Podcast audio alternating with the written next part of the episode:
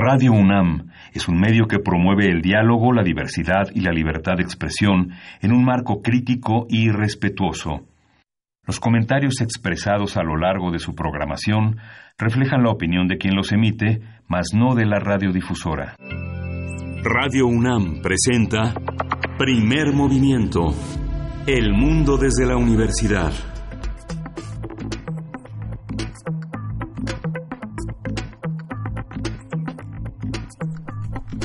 Hola, buenos días. Hoy es martes 25 de junio y son las 7.05, casi 7.06 de la mañana en la Ciudad de México y estamos en la cabina de Radio UNAM en primer movimiento. Berenice Camacho, hola, buenos días. Hola, buenos días. Miguel Ángel Quemain, muy buenos días. Pues estamos aquí eh, iniciando este martes con una mañana, una mañana húmeda también en la Ciudad de México, como han venido siendo las últimas, eh, los últimos días. Pero estamos aquí, pues fíjense que el día de ayer, seguramente ustedes lo vieron, se celebraron los premios Ariel en la Cineteca Nacional, estos premios de la Academia Mexicana de las Artes, de Artes y Ciencias Cinematográficas, por primera ocasión se, esta ceremonia tuvo lugar en la Cineteca Nacional por decisión misma de la Academia. Generalmente, pues se hacían tradicionalmente en el Palacio de Bellas Artes eh, y pues estos premios no quedaron exentos de muchos detalles y muchos posicionamientos también, eh, digamos sociales, políticos, no, en torno a la realidad eh, nacional, desde cuestiones de género hasta, por supuesto, a través de la película Roma, evidenciando el eh, la condición, las condiciones laborales de las personas que trabajan en el hogar. Y bueno, eh, fue, por ejemplo, en cuanto al largometraje documental, fue hasta los dientes, este largometraje eh, acerca de los hechos de Iguala, el que ganó el premio en su categoría. Se recordó también, se recordaron los 80 años del exilio español en México. por ahí también estuvo nuestro compañero Mardonio Carballo en un pues eh, participando en un acto musical con la banda Centaurus, con una canción titulada Somos Uno, Uno Somos.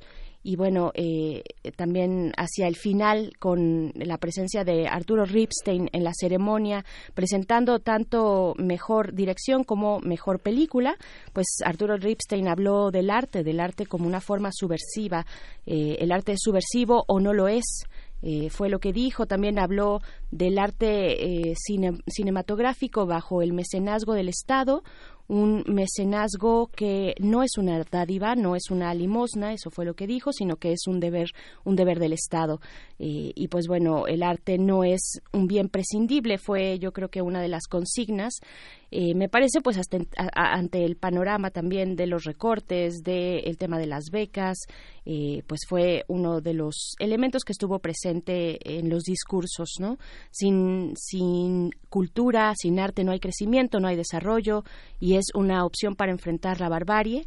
Eh, Marcelina Bautista, directora de Sinactrao, que es el Sindicato Nacional de Trabajadoras y Trabajadores del Hogar, recibió en nombre de Cuarón el premio a Mejor Director por Roma, eh, que también cerró la noche con el premio a la Mejor Película del Año. Sí, Así es que interesante lo que ocurrió en Sí, el cine es un, es un terreno fundamental, el, el tema que es uno de los pendientes que tiene, el, el tema de el derecho de autor y el de la propiedad intelectual, el problema de la distribución de la cartelera en la cartelera cinematográfica del cine americano contra el cine nacional.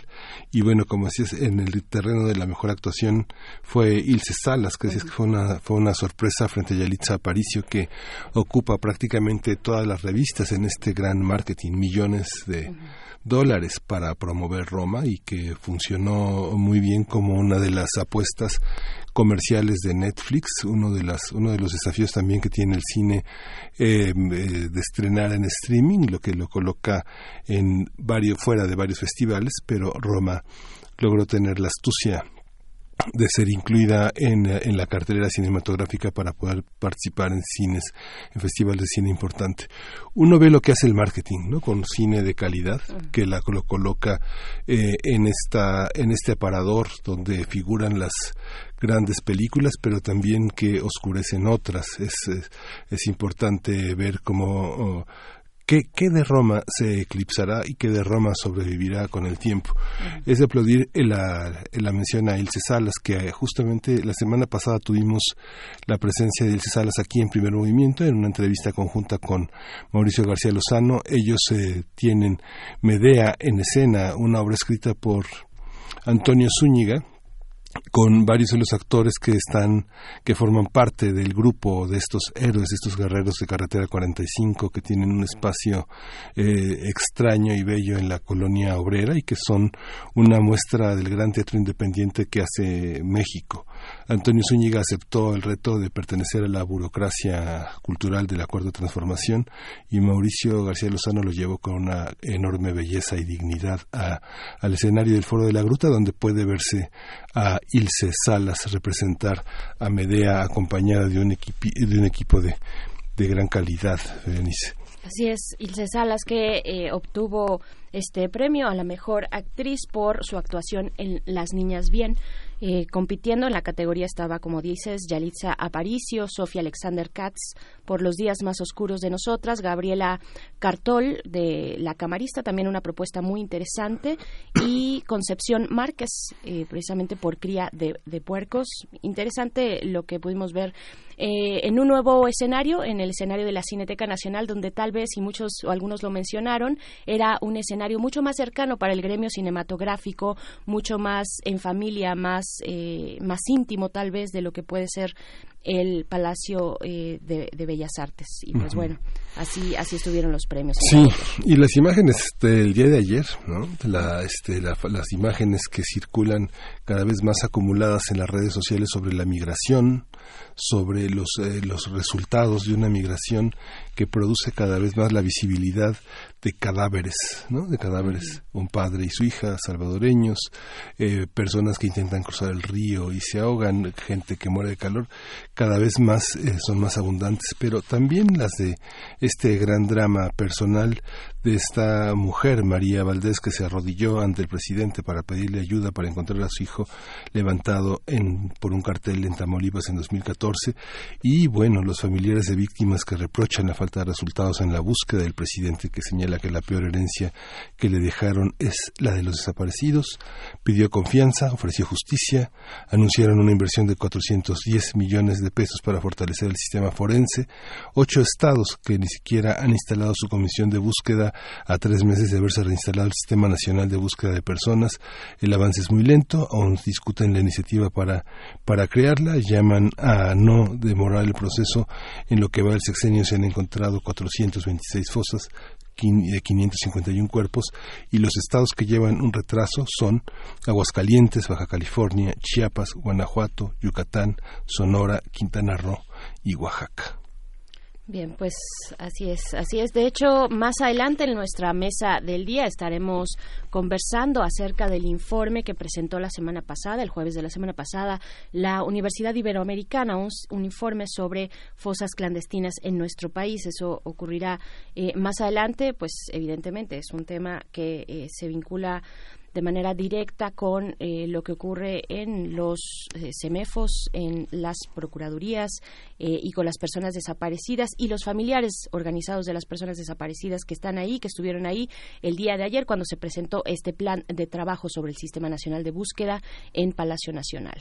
Sí, y tenemos, como bien dices, Berenice, un programa muy interesante, pero primero le damos la bienvenida a nuestros radioescuchas, a nuestros compañeros, a nuestros colegas de la Radio Universidad de Chihuahua que nos sintonizan a través de las frecuencias 105.3, 105.7 y 106.9 desde las 6 de la mañana hasta las 7, eh, de 7 a 8 hora de México, de 6 a 7 hora de Chihuahua y les damos la bienvenida. Hoy vamos a tener un martes de mitos. ¿Por qué cantan las aves? Vamos a conversar con el doctor Constantino Macías. Él es investigador del Instituto de Ecología de la UNAM y actualmente su director. Él es un observador de la conducta de aves de la ciudad y bueno, le daremos la bienvenida aquí entre nosotros. Así es, y también en nuestra sección Otras historias de la conquista, Federico Navarrete, historiador, antropólogo e investigador del Instituto de Investigaciones Históricas de la UNAM, nos hablará sobre la leyenda y los colores de Quetzalcoatl. Vamos a tener en la nota nacional eh, Michoacán, la tortura y las autoridades. ¿Qué tan representativo es este caso que ha sonado tan fuerte este, desde este fin de semana? Vamos a contar con el comentario de Dalia Martínez. Ella es directora del Sol de Morelia y el Sol de Zamora. Así es, y también en nuestra nota internacional, la doctora Cintia Solís, quien es socia del despacho Lexinf de abogados, catedrática de la Secretaría de Marina y del Instituto Politécnico Nacional, nos va a comentar acerca del significado de esta ayuda eh, filantrópica, vamos a ponerlo entre comillas, de Facebook, esta ayuda solicitada por el presidente Andrés Manuel López Obrador, que significa, queremos saber cuáles son las implicaciones también de esta cercanía ante un emporio, ante una, eh, pues una figura también como eh, la de Facebook y su, y su director y su CEO, Mark Zuckerberg. Sí, y vamos a tener una, una, en la mesa del día, vamos a analizar el tema de las fosas clandestinas. Vamos a conversar con Jorge Ruiz Reyes, él es investigador del programa de Derechos Humanos de la Universidad Iberoamericana y va a estar aquí con nosotros en la cabina. Y así es como iniciamos primer movimiento. Muy buenos días, gracias por escucharnos desde estos momentos. Ya para algunos empiezan a hacer vacaciones y ya se, siente eh, este ambiente un poquito más relajado. Gracias por acompañarnos, por permitirnos acompañarles. Estamos en nuestras redes sociales para recibir sus comentarios, todo lo que nos quieran decir a través de arroba PMovimiento en Twitter, Primer Movimiento UNAM en Facebook y como siempre vamos a arrancar con música ¿Qué es lo que vamos a escuchar? Vamos a escuchar de Clap Clap en esta, en esta, en esta presunción de vacaciones, una oda a las Pleiades. Vamos.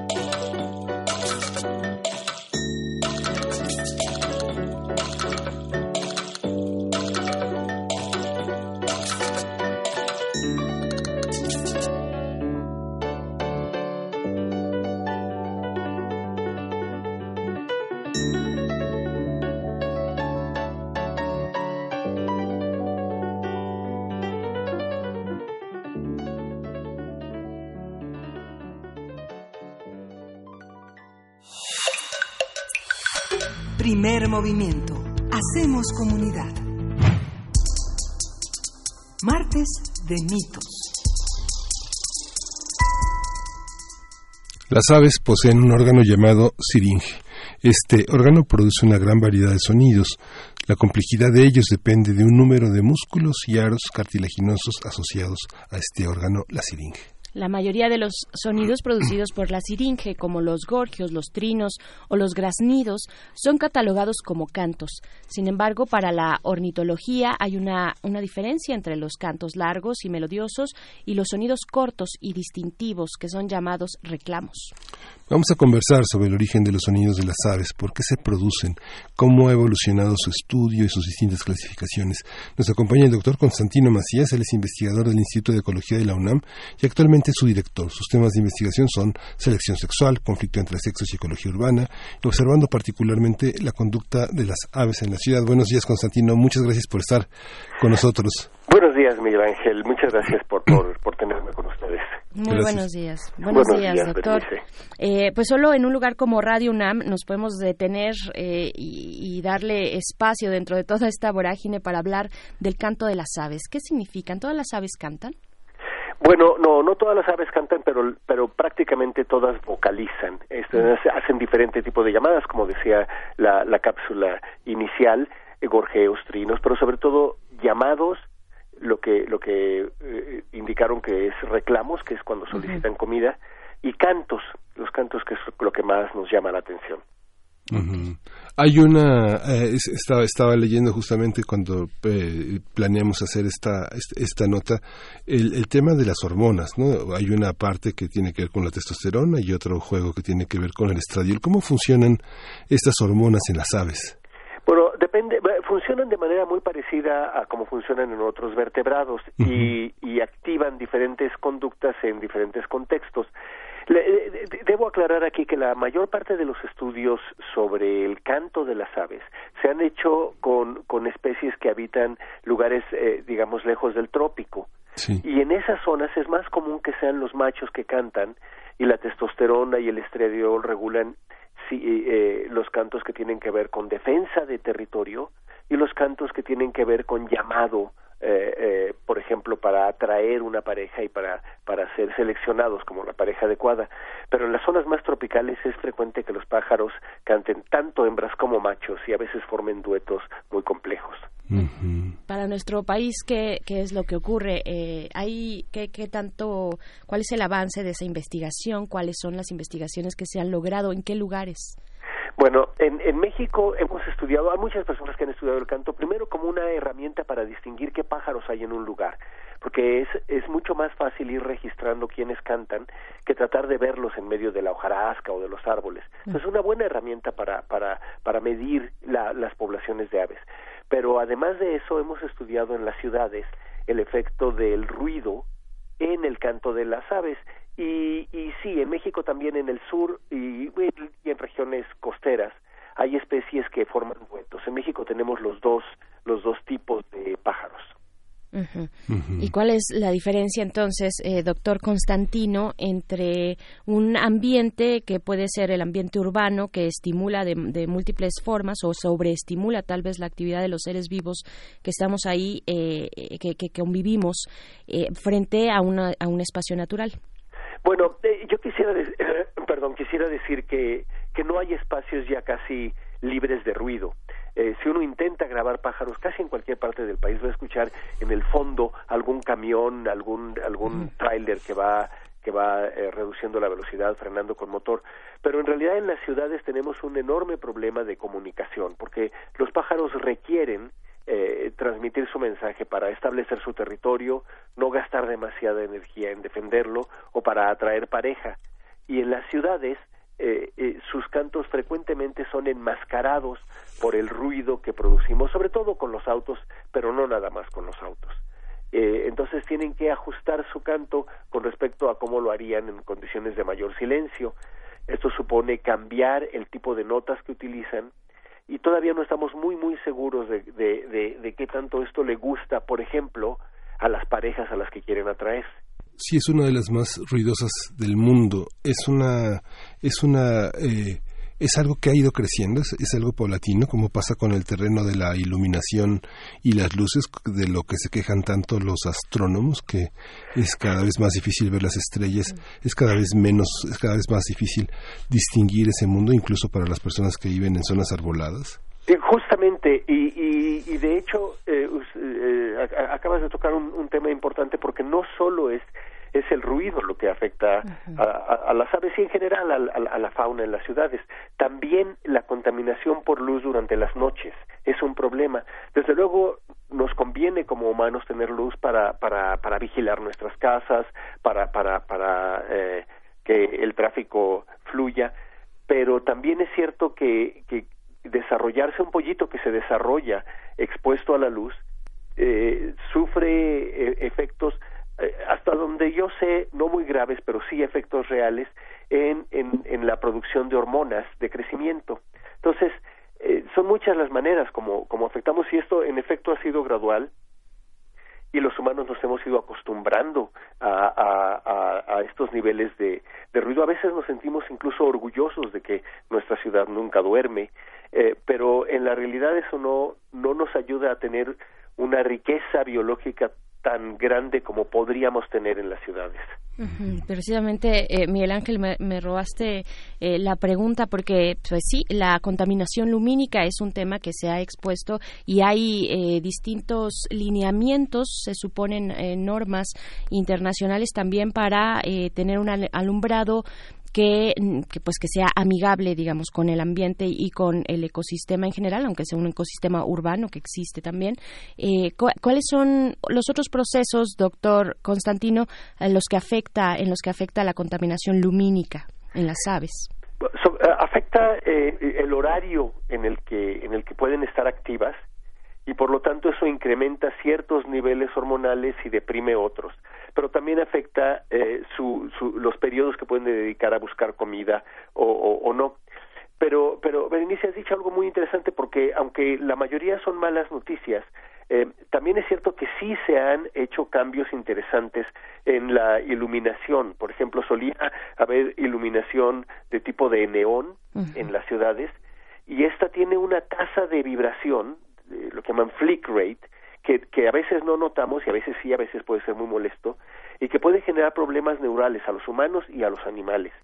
Esas ya han sido sustituidas mayoritariamente en nuestras ciudades por iluminación LED que no tiene una tasa de vibración y, y, que no vibra, pues que no tiene ese, ese, ese eh, tintileo y eso reduce uno de los problemas asociados con la con la iluminación, pero hay otros que no se reducen eh, eh, y el hecho de que haya luz impide a una serie de organismos eh, hacer lo que normalmente tendrían que hacer a oscuras. Por ejemplo, los, los, búhos son detectados por sus presas, puesto que ya no tienen el abrigo de la oscuridad.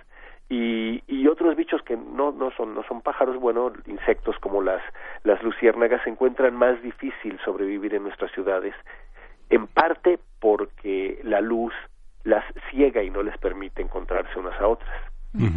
Oiga, doctor, eh, ¿qué pájaros podemos escuchar? No sé, quienes escuchamos música y tenemos eh, vínculos con los niños a veces eh, se les pone a identificar, no sé, este, el cucú, el ruiseñor, el pardillo, la alondra, la paloma, o sea, digamos, y que están en mucha de la música clásica, no sé, uno piensa en Bach, en en Beethoven, en Vivaldi, en Messiaen, en Handel, en muchos muchos compositores. ¿Cómo identificarlos? ¿Cómo tener una guía de estas de estas aves? Eh, hay un hay un horario en el que los podemos escuchar a unos y a otros, ¿no? ¿Cómo cómo se da? ¿Con quiénes abrimos la mañana y con quiénes cerramos el día?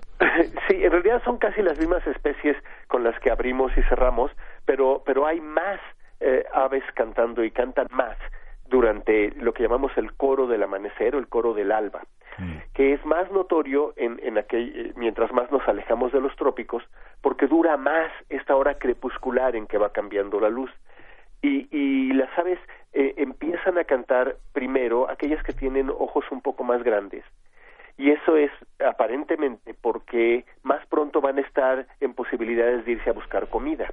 Entonces, primeramente, desde, desde la percha donde durmieron, cantan para indicar que su territorio está ocupado, que les gustaría atraer una pareja, y después se van a comer.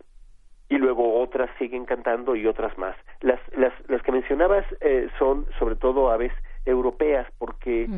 eh, en, en, América del más al norte y en, y en, y en Europa llevan más tiempo haciendo guías de, de cantos de aves pero eh, en, en, América, por ejemplo, la Universidad de Cornell ha hecho guías de este tipo y cada vez es más posible conseguirlas, eh, digamos, por Internet. Pero lo que es muy interesante es que este coro también es afectado por el ruido y por la luz, en forma tal que dentro de las ciudades, por ejemplo, cerca de aeropuertos, eh, cada vez tienen que recorrer más su horario de canto las aves, porque como, como, como ustedes saben, los, eh, el pico de, de, de, vuelos, de, llegadas y salidas en los aeropuertos internacionales ocurre justamente eh, al amanecer. Y entonces hemos estudiado, por ejemplo, en algunos aeropuertos internacionales en Europa, que eh, los pájaros tienen que cantar antes y luego pasan todo ese tiempo esperando la hora en que puedan dedicarse a comer. Entonces eso afecta las, pues su ecología, sus lo que llamamos sus presupuestos de tiempo. Eh, y, y, bueno, en México, en México afortunadamente, incluso en la ciudad seguimos escuchando en las mañanas al pinzón mexicano y, y a los tordos que llamamos primaveras, que hay dos especies aquí, eh, pero también al saltapared eh, hay, hay varias especies que empiezan a cantar. Hoy estuve poniendo atención a eso. Eh, empiezan, los pollos empiezan a cantar más temprano porque piden comida, pero antes de las seis ya están cantando aquí en, en nuestros árboles los tordos. Uh -huh. Pensaba eh, frente a los referentes que compartías, Miguel Ángel, sobre eh, música dedicada a, los, a las aves. Pensaba, por ejemplo, en algo que nos toca más como región, que es la cumbia, que son los sonidos tropicales. Eh, pensaba en la danza de los mirlos, por ejemplo, esta cumbia peruana clasiquísima desde, desde ya varias décadas. doctor, ¿cómo, ¿cuáles son estas épocas? Porque estas épocas en, los que, en las que los, las aves emiten un sonido mayor, independientemente del ruido de la ciudad. En los centros urbanos hay también momentos en los que las aves pueden cantar mucho más que, en otras temporadas. Sí, desde luego, Berenice, dado que eh, dos de las funciones importantes del canto son el atraer eh, pareja y el, y el defender un territorio, esto solo es importante en la época reproductiva. Y típicamente eh, aquí en México la, época reproductiva empieza en, en, la primavera, temprano en la primavera, eh, muchas especies eh, comienzan a, a, sus actividades de reproducción, pero otras empiezan más cerca de las lluvias, porque es, es cuando hay lluvias cuando tendrán más comida. Entonces, en realidad, primavera y verano son las épocas en que escuchamos más a las aves cantar. Eh, sí, sí cantan y muchos residentes cantan durante el otoño y el invierno y cada vez más la, el periodo reproductivo se extiende en nuestra ciudad eh, y en realidad en México, en parte como consecuencia del cambio climático, van desdibujándose las, las, las estaciones. En las zonas más tropicales, la reproducción es prácticamente a lo largo de todo el año y uno puede escuchar a las aves cantar pues realmente con intensidad parecida todo el año. ¿El, cautiverio modifica sus cantos? Bueno, e, esto depende. Sí, el cautiverio eh, reduce los costos, digamos, de estar cantando, porque los pájaros ya no tienen que decidir entre ir a cantar o ir a buscar comida, puesto que todo el tiempo está la comida ahí enfrente. Pero aparte hay especies que hemos seleccionado por su canto. En, en México no es común, pero en Europa es, es bastante frecuente eh, enterarse de clubs o competencias de canarios cantores. Esto empezó en Alemania y en Bélgica, pero ahora también es muy común en otros países, que seleccionan canarios no, no, nada más porque se vean bonitos, sino específicamente por el tipo de canto que hacen. Ahora, en México también han sido por mucho tiempo, eh, eh, ha existido la tradición de, de, de atrapar pájaros para escuchar su canto, solo que lamentablemente muchas veces son pájaros que sacamos de la naturaleza y que no criamos en cautiverio y por lo tanto van a pasar su vida realmente aislados, tristes y los habremos perdido para la naturaleza. Y es eh, particularmente triste porque las personas que lo hacen creen que el pájaro está contento porque está cantando, pero no, no, no es que esté contento, está eh, tratando de obtener una pareja, tratando de defender un territorio y, es inútil su canto porque no va a obtener pareja y no tiene por qué defender su territorio porque está en cautiverio. Esto pasa, por ejemplo, con los ensontles. Normalmente la gente no cría ensontles, no es, no es simple criar estos pájaros, y, y, pero los atrapan porque nos gusta la melodía. Los ensontles imitan el canto de muchas aves y pueden hacer cantos realmente maravillosos, pero es, eh, es una desgracia para ellos en este caso. Claro, otro de los usos también, digamos, eh, de las aves en las actividades humanas nos ponen por aquí, por ejemplo, las, los canarios en las minas, ¿no?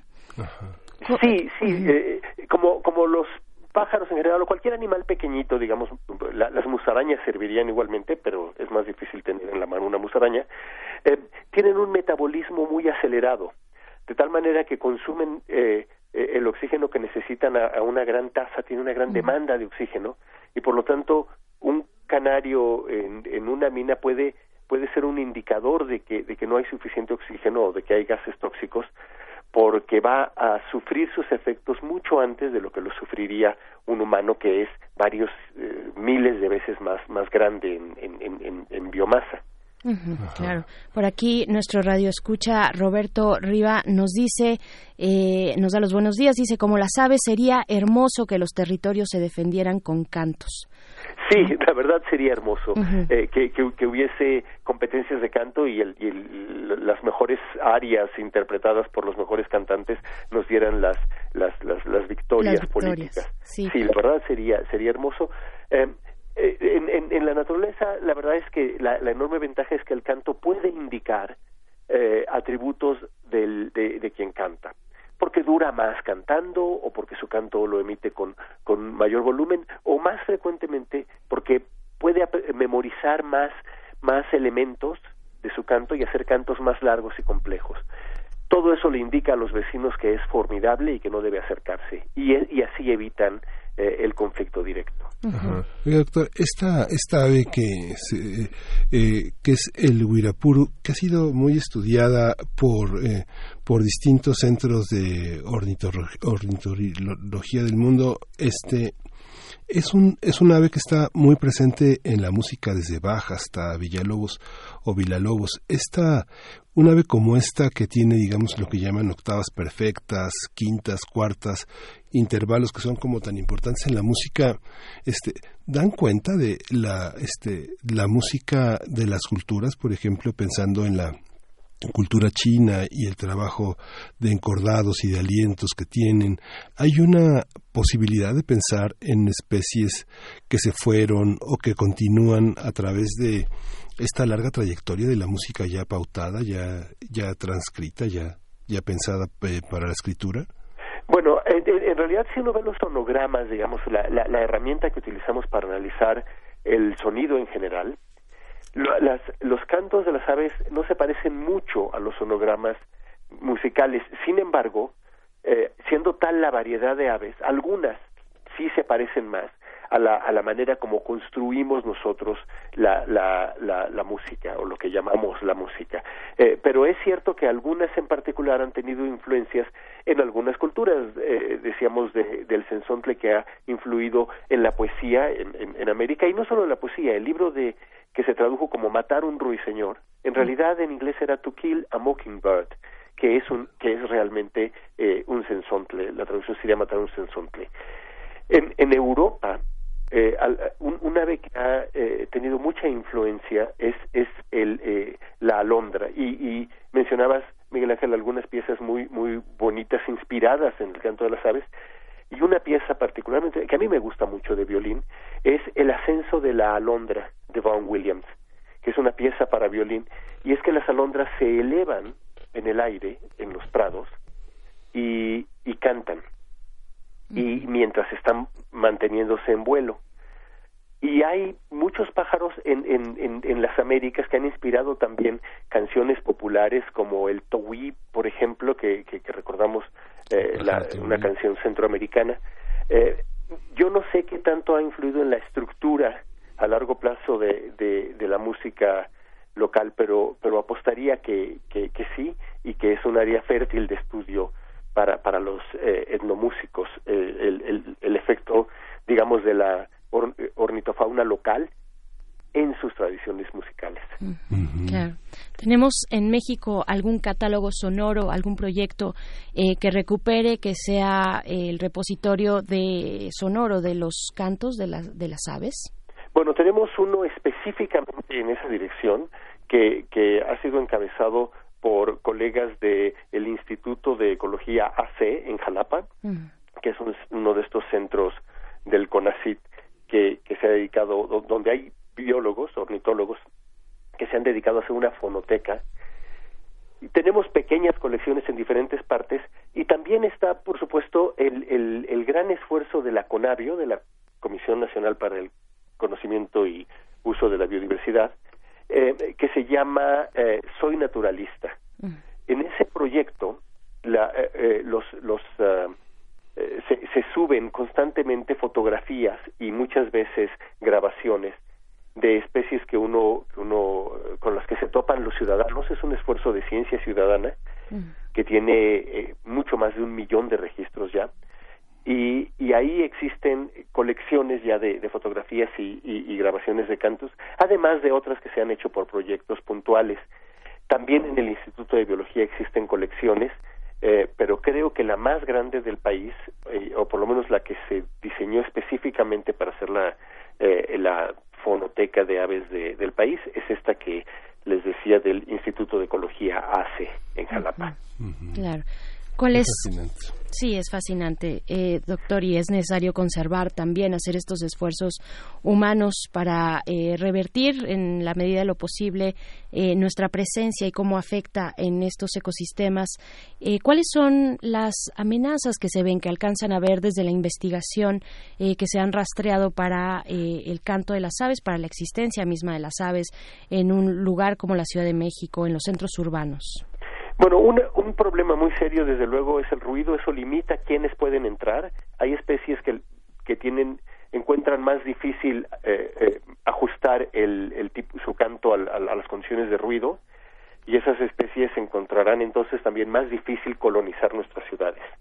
Esto empobrece eh, eh digamos, el, el, hábitat en el que vivimos cotidianamente. Eh, eh, está también la, la, la, contaminación por basura, cada vez comen más basura y utilizan más basura para construir sus nidos, y esto tiene consecuencias diversas, eh, incluyendo que se intoxiquen las aves. Y, y para mí un problema eh, importante es que nosotros cambiamos nuestra forma de, de proceder con, con mucha regularidad, porque es, es parte de la naturaleza de, de la vida cultural el estar generando nuevas nuevas formas de hacer las cosas. Pero esto también impone nuevos retos. Los, por ejemplo los contaminantes a los que se exponían los pájaros hace 100 años no son los mismos de aquellos a los que se exponen ahora. Y, y esto uh, los obliga a estar constantemente tratando de adaptarse a, un, a una velocidad mayor de lo que ocurriría normalmente en los cambios en la naturaleza y un buen día puede ser que no lo logren. Entonces, eh, convendría pensar en, en, mantener nuestros espacios verdes dentro de las ciudades, pues tan, tan libres de contaminación lumínica, acústica y también de basura, como fuese posible. Recuerdo unas fotos de, no sé si usted conoce este fotógrafo, es un joven, no es tan joven, pero Pablo Salazar, que, que llegó a hacer alguna foto de un, nido de pájaros en un zapato, nidos con cabellos, nidos con colillas de cigarro. Esta, esto, ¿cómo, ¿Cómo puede ser? ¿Cómo pueden las aves eh, tomar sustancias tan tóxicas para hacer un nido? Bueno, el asunto es que no tienen otra cosa y ellos, eh, digamos, responden a ciertos atributos de, de los materiales. Y, y eh, el caso de las colillas en particular es interesante porque en México descubrimos que las están usando y les eh, reduce eh, la cantidad de parásitos que tienen en el nido. Me refiero como parásitos a pulgas y chinches y piojos. Sí, sí, sí. Pero, pero aunque ese efecto es benéfico, también el estar sentados sobre las colillas ya, ya desmenuzadas eh, como si fuese una camita. Eh, el estar sentado sobre esas colillas también incrementa eh, los niveles de, de, de, intoxicación. Entonces, tienen un daño que llamamos genotóxico y no sabemos cuáles son las consecuencias de ese daño. Claro, precisamente el jueves pasado nos comentaba al respecto puntualmente de este tema eh, la doctora Clementina Equigua. También eh, nos hacía esta observación. Doctor eh, Constantino Macías, hay también proyectos para las personas en general, para el público en general, para ir a escuchar, para sesiones de escucha de las aves en la ciudad o en sus alrededores. Sí, sí hay proyectos y, y, uno de ellos que es muy interesante lo, lo, dirige la REPSA, esto es el, el, el grupo que, que, maneja nuestra reserva ecológica de, de, del, del, Pedregal de San Ángel en el sur de la ciudad. Mm. Y, y eh, seguramente hay otros de los que yo no estoy consciente, pero, pero ese en particular ocurre al menos una vez al mes y, y es a través de la REPSA que la gente se puede, se puede acercar a, a, a ese a, esas esos eh, visitas a la, a la, a la reserva en la cual escuchan aves y las ven y aprenden a identificarlas. Perfecto. Pues doctor Constantino Macías, eh, investigador del Instituto de Ecología de la UNAM y actualmente director de este instituto, agradecemos mucho esta conversación sobre aves, este eh, pues deleite matutino, este momento para hablar de, del canto de las aves. Muchísimas gracias. Muchísimas gracias. A gracias, doctor. Estés muy bien. Y vamos a ir música, vamos a escuchar de Oscar Chávez. El pájaro y el chanate, el pájaro y el chanate jugaron una partida, el pájaro está muriendo y el chanate en otra vida. El pájaro y el chanate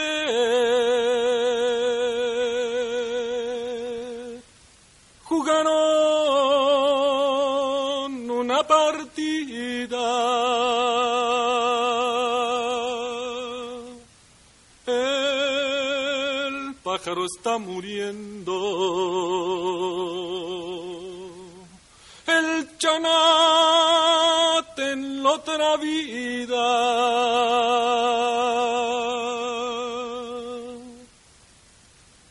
Sopilote, dile a Laura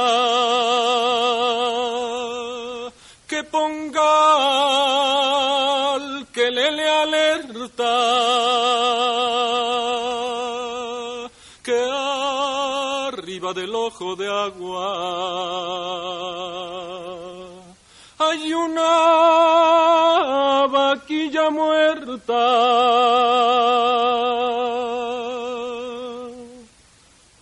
cuando vayas a mi tierra, le dirás a la patrulla que aquí no hay flores de venta. Cada quien corta la suya.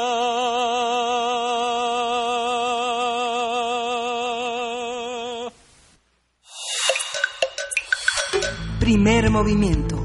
Hacemos comunidad.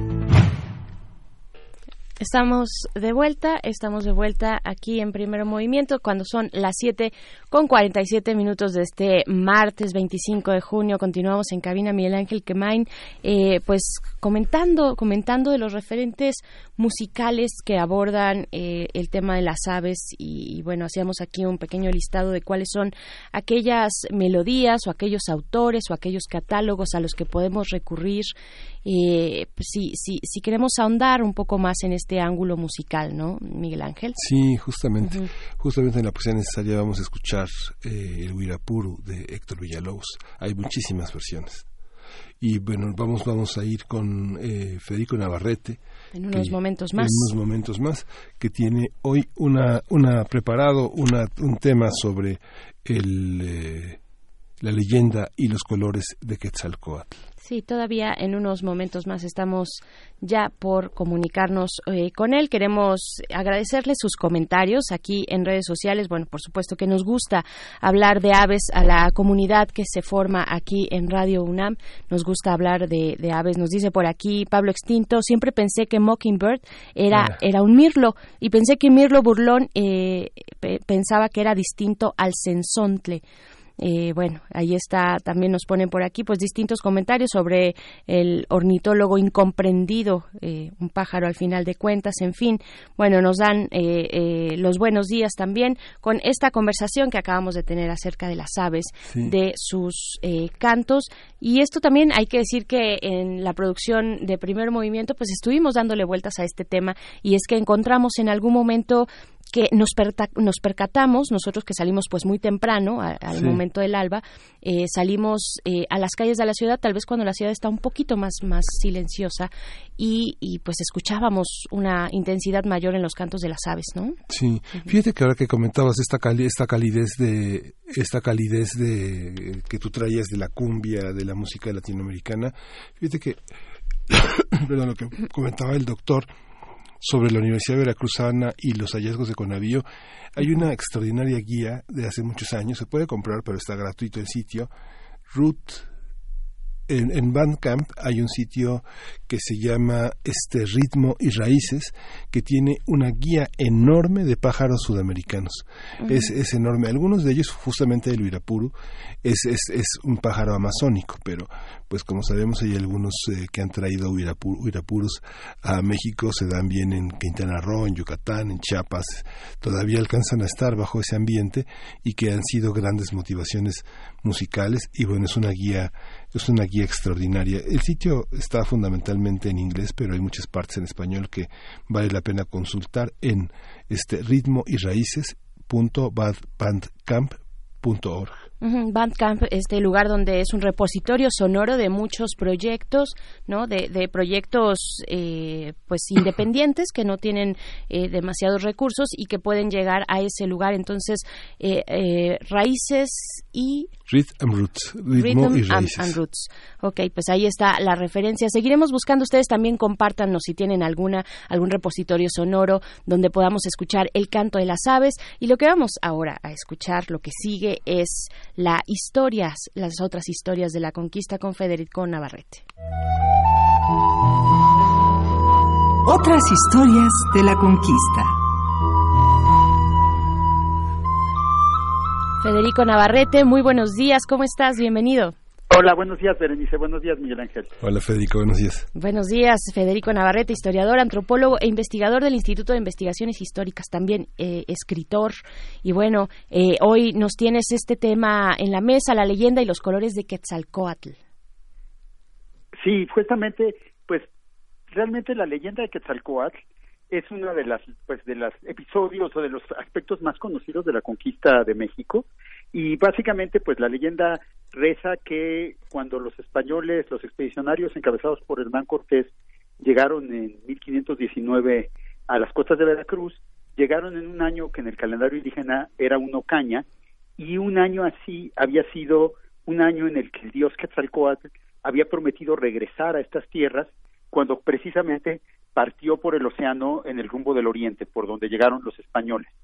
Y por otro lado, según cuenta la leyenda, el tal Quetzalcóatl, que era un dios y a la vez un gobernante, era un personaje muy importante, eh, era blanco y barbado. Y como los españoles, pues también eran blancos y barbados, como los expedicionarios tenían esas características físicas, pues según la leyenda, los indígenas, y sobre todo el Tlatuán y el gobernante mexica eh, Moctezuma, pensaron que eran eh, Quetzalcoatl que había regresado a retomar su trono. Quetzalcoatl, además de ser uno de los dioses creadores, creador de la humanidad, eh, proveedor del maíz, era, fue también un rey que gobernó la grandiosa ciudad de Tula en el pasado y entonces pues era un poco el fundador de los linajes gobernantes de Mesoamérica. Entonces, según cuenta esta leyenda, como Moctezuma y muchos indígenas pensaron que los expedicionarios españoles eran Quetzalcoatl, pues de alguna manera se entregaron a ellos y eso facilitó la conquista. En particular se habla de que cuando finalmente Hernán Cortés llegó a México Tenochtitlan en noviembre de 1519, Moctezuma lo recibió con un discurso en que le decía bienvenido, regres que regresas a tu trono y yo solo lo guardé para ti y ahora te pertenece. Cortés interpretó esto según como una entrega del poder, como una sumisión al, al rey de España. Entonces, la leyenda eh, básicamente sirve para justificar la conquista y para demostrar que los indígenas se dieron por vencidos aún antes de que los expedicionarios se impusieran por la fuerza. Esto se, se mezcla también con una idea que es muy prevalente del fatalismo de los indígenas, la idea de que los indígenas eh, pues eh, tenían una religión que los hacía esperar continuamente el fin de su mundo, que los predisponía a las catástrofes y que por lo tanto cuando vieron a los españoles fueron paralizados por esa por esa superstición o esa, esas creencias que ellos tenían. Por otro lado, eh, Quetzalcoatl se asocia con la civilización, porque era rey de la gran ciudad de Tula y porque se supone que desarrolló una forma religiosa que era diferente a la, a la tradicional de los indígenas, una forma religiosa que tendía al monoteísmo y que negaba los sacrificios humanos. Entonces, pues esa es la gran leyenda que todos conocemos y que nos da una visión, pues de alguna manera positiva o al menos predestinada de la conquista. Eso fue lo que le interesó a los autores que hablaron de ella en el siglo XVI. Sin embargo, eh, pues tenemos muchos elementos para dudar de la veracidad de esta leyenda. Eh, para empezar, pues casi no tenemos fuentes contemporáneas directamente a la conquista, entonces no podemos saber realmente lo que pensaba la gente en esos años de 1519 a 1521. Y el único que, que escribió en el momento que es Hernán Cortés no menciona esta identificación con Quetzalcóatl de una manera clara.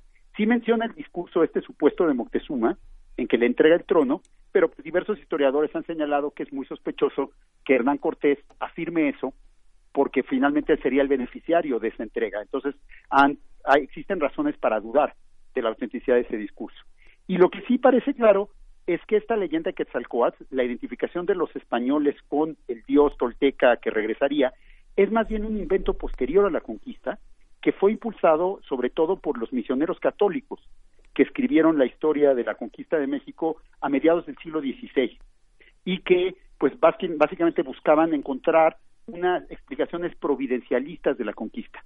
Desde el punto de vista católico, la conquista había sido un, se había debido a la gracia de Dios, que quería salvar las almas de los indígenas, y por lo tanto era de esperarse, como solía suceder en el Antiguo Testamento y en la tradición judeocristiana, que Dios expresara su gracia por medio de milagros, premoniciones y profecías. Entonces, desde el punto de vista de los españoles, y esta fue una idea que se desarrolló mucho a lo largo del periodo colonial, Quetzalcoatl, este hombre blanco y barbado, que tenía una religión distinta al resto de los nativos, que hablaba de monoteísmo, que practicaba la penitencia, llevaba una vida de, libre de pecado, este personaje sería, podría ser Santo Tomás, el primer eh, apóstol que supuestamente predicó la fe en, en Mesoamérica, o sea, antes de que fuera la Nueva España, mucho antes de la llegada de los españoles, más o menos a principios de la era cristiana. Entonces, como ven, esta leyenda de Quetzalcóatl es una leyenda, pues básicamente cristiana, inventada por cristianos y eh, promovida por los cristianos para justificar la conquista. Un evento, otro elemento que nos permite dudar de esta leyenda es el hecho de que en octubre de 1519, un mes antes de llegar a México Tenochtitlan, los españoles perpetraron una atroz masacre contra la población civil en la ciudad de Cholula, eh, al lado de lo que hoy es Puebla, y esa ciudad de Cholula era el santuario principal del dios Quetzalcóatl.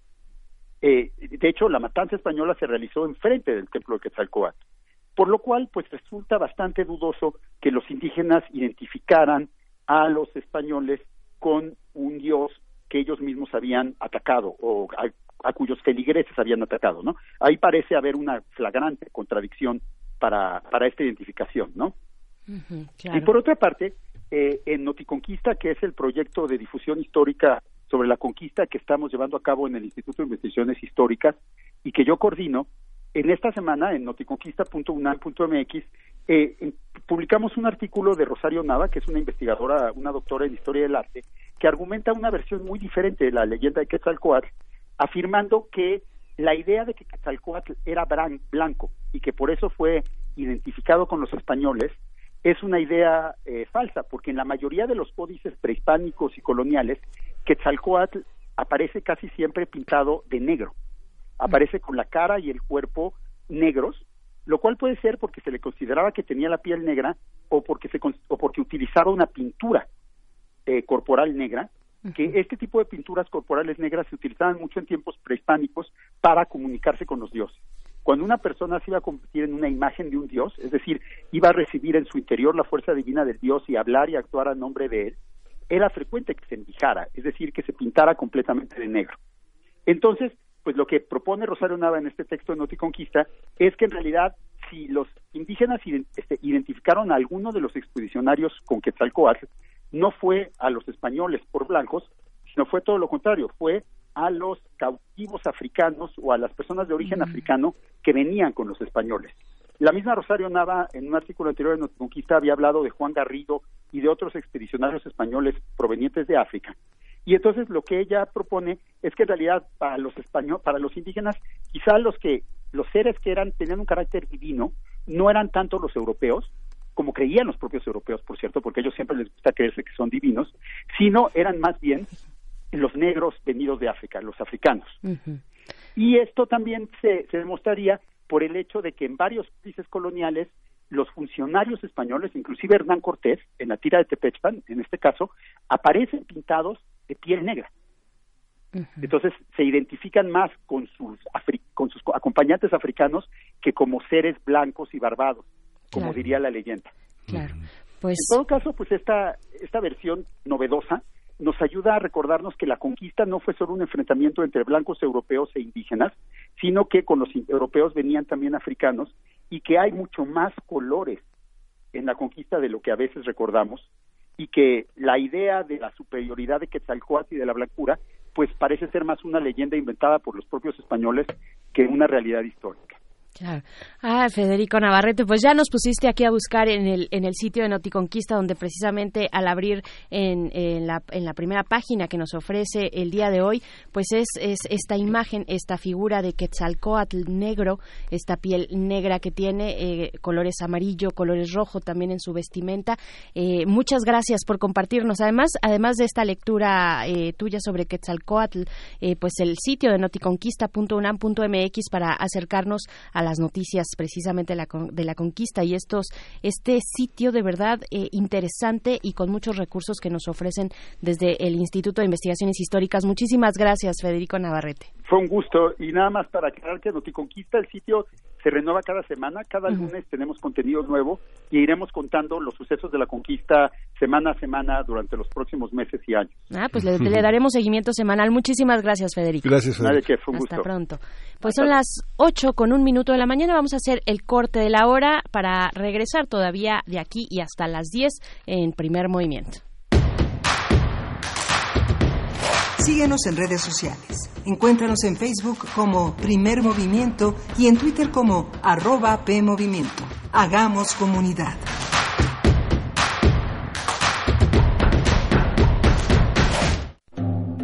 En el año 420 a.C., un hombre pasaba horas tratando de resolver los enigmas orgánicos del ser humano.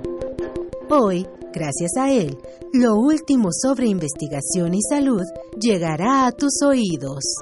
Hipócrates 2.0. Investigación y vanguardia en salud. Escucha esta serie coproducida por el Programa Universitario de Investigación en Salud y Radio UNAM todos los martes a las 18 horas por el 96.1 de FM. Radio UNAM, Experiencia Sonora.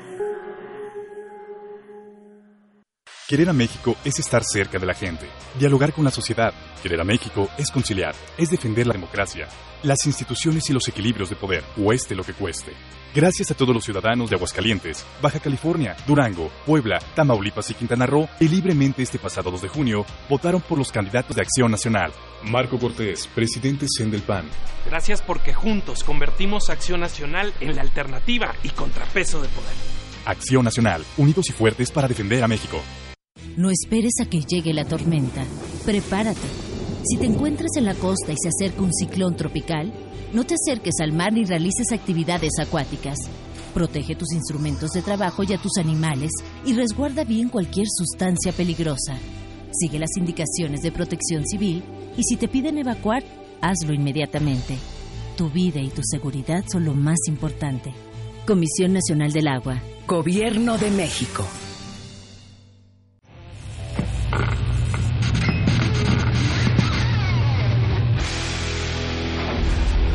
Por cortesía de cuando el rock dominaba el mundo, un minuto de...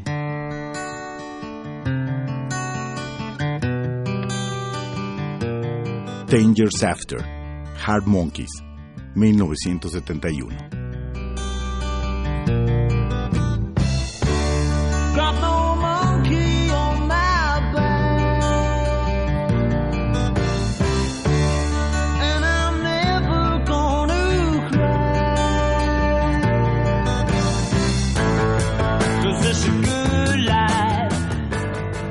Escúchanos todos los viernes a las 18.45 horas por esta frecuencia. 96.1. Radio UNAM. Experiencia sonora.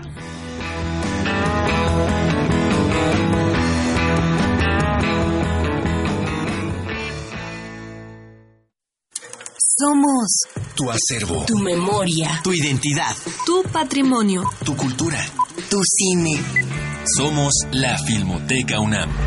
Para cinéfilos y público en general, preservamos y difundimos los materiales fílmicos de la memoria histórica del país.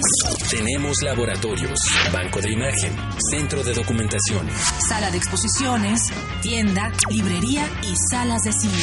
Visítanos en el Centro Cultural Universitario, el Cinematógrafo del Chopo y Casa del Lago. O accede desde tu computadora a nuestro cine en línea y museo virtual. Estamos en Facebook, Twitter e Instagram. Filmoteca UNAM. Reconocimiento UNESCO Memoria del Mundo 2017.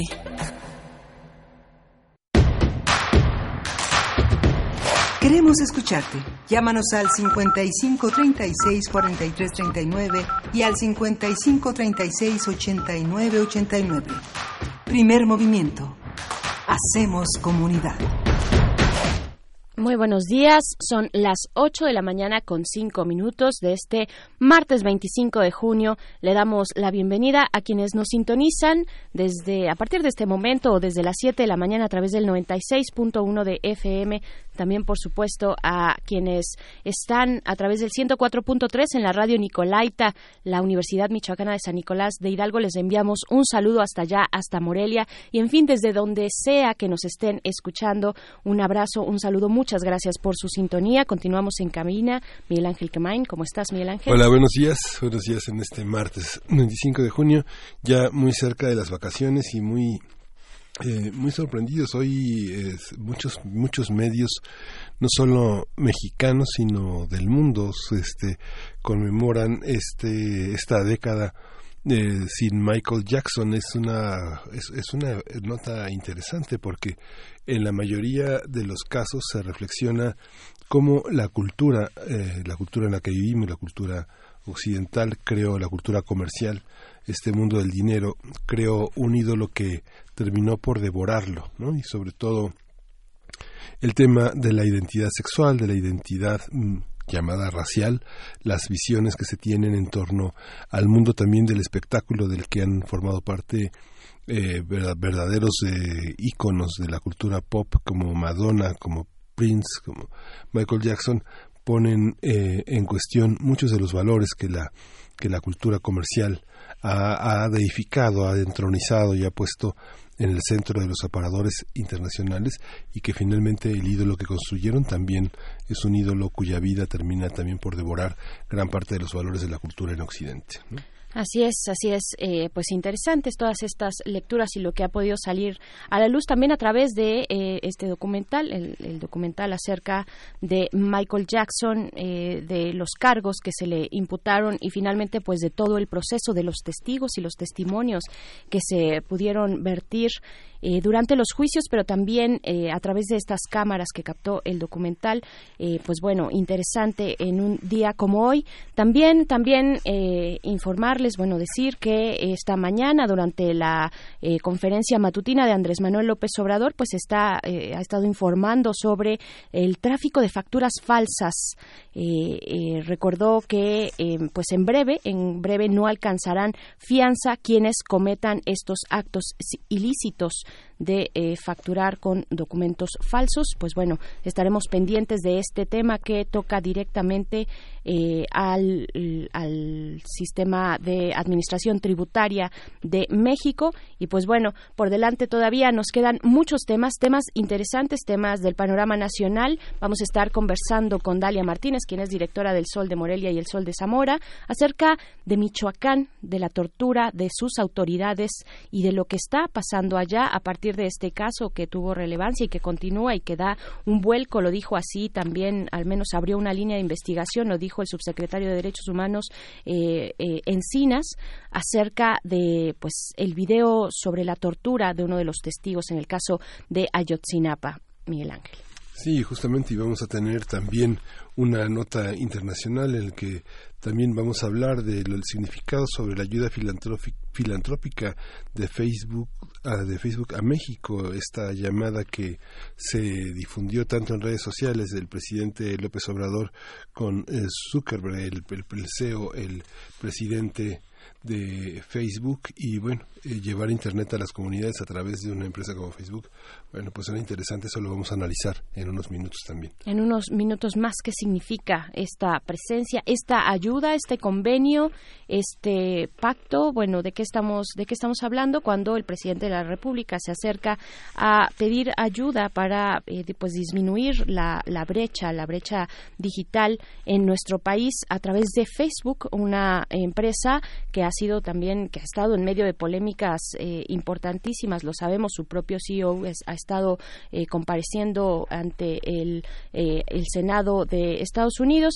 Y pues bueno, también en nuestra mesa del día estaremos conversando en esta cabina con Jorge Ruiz Reyes, quien es investigador del programa de Derechos Humanos de la Universidad Iberoamericana aquí en la Ciudad de México. El tema que vamos a abordar con él es el de las fosas clandestinas en México y de este amplísimo estudio que nos presenta la Universidad Iberoamericana en colaboración con otras organizaciones, dentro de ellas artículo 19, este eh, pues este informe que desde el nombre pues es es de verdad fuerte, es, simbra, nos simbra porque es una realidad que hemos vivido, la de las fosas clandestinas, la violencia, violencia y terror, hallazgos sobre fosas clandestinas en México de 2006 a 2017 es el nombre del informe que estaremos comentando más adelante para nuestra nota nacional. Y por el momento les invitamos además de sumarse y hacer comunidad con nosotros a través de nuestras redes sociales arroba P Movimiento en Twitter, Primer Movimiento UNAM en Facebook, les invitamos a escuchar esto que son las historias historias de bolsillo,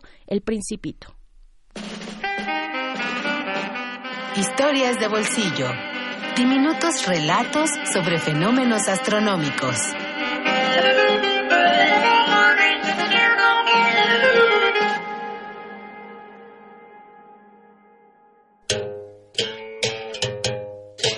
El Principito, de Antoine de Saint-Exupéry. Fragmento.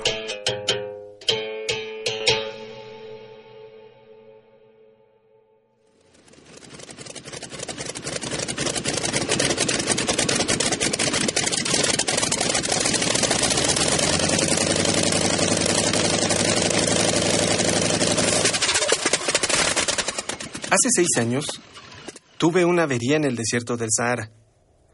Algo se había estropeado en el motor. Como no llevaba conmigo ni mecánico ni pasajero alguno, me dispuse a realizar yo solo una reparación difícil. Estaba más aislado que un náufrago en una balsa en medio del océano. Imagínense pues mi sorpresa cuando al amanecer miré a mi alrededor y vi a un extraordinario muchachito que me miraba gravemente.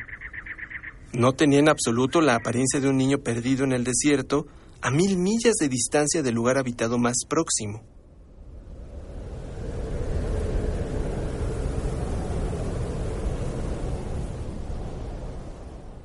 El principito, que me hacía muchas preguntas, jamás parecía oír las mías. Fueron palabras pronunciadas al azar las que, poco a poco, me revelaron todo. ¿Qué cosa es esa? Eso no es una cosa. Eso vuela. Es un avión. Mi avión. Me sentía orgulloso al decirle que volaba. ¿Cómo? ¿Has caído del cielo? Sí, le dije modestamente. Ah, qué curioso. Su carcajada me irritó mucho. Me gusta que mis desgracias se tomen en serio. Entonces, ¿Tú también vienes del cielo? ¿De qué planeta eres tú? Divisé una luz en el misterio de su presencia y le pregunté bruscamente, ¿tú vienes pues de otro planeta? Pero no me respondió. Movía lentamente la cabeza, mirando detenidamente mi avión. ¿Es cierto que, encima de eso, No puedes venir de muy lejos. Y se hundió en un ensueño durante largo tiempo.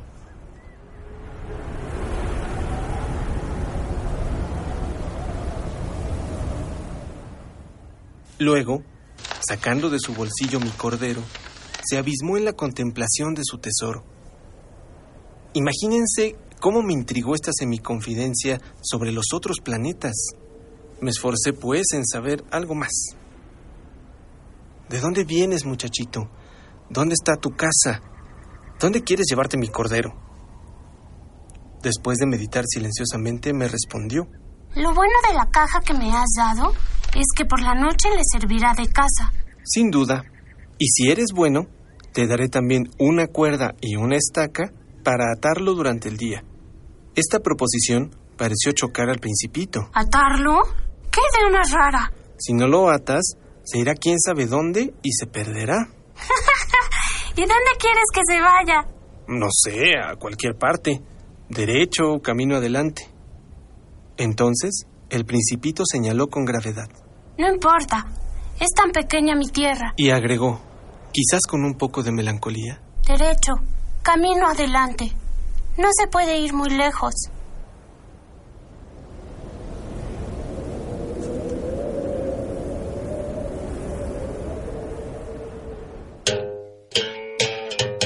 El Principito, de Antoine de Saint-Exupéry. Fragmento.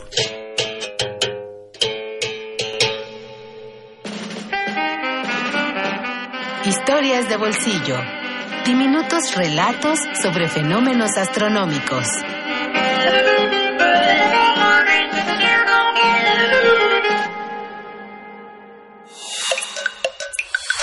Primer movimiento. Hacemos comunidad. Nota Nacional. Tras la difusión de un video en el que un presunto implicado en el caso Ayotzinapa es torturado por autoridades, Carlos Gómez Arrieta, subsecretario de Seguridad del Estado de Michoacán, renunció a su cargo. Gómez Arrieta fue encargado de, las de, la Policía Ministerial durante los primeros días de la investigación sobre la desaparición de los 43 estudiantes de la normal rural de Ayotzinapa.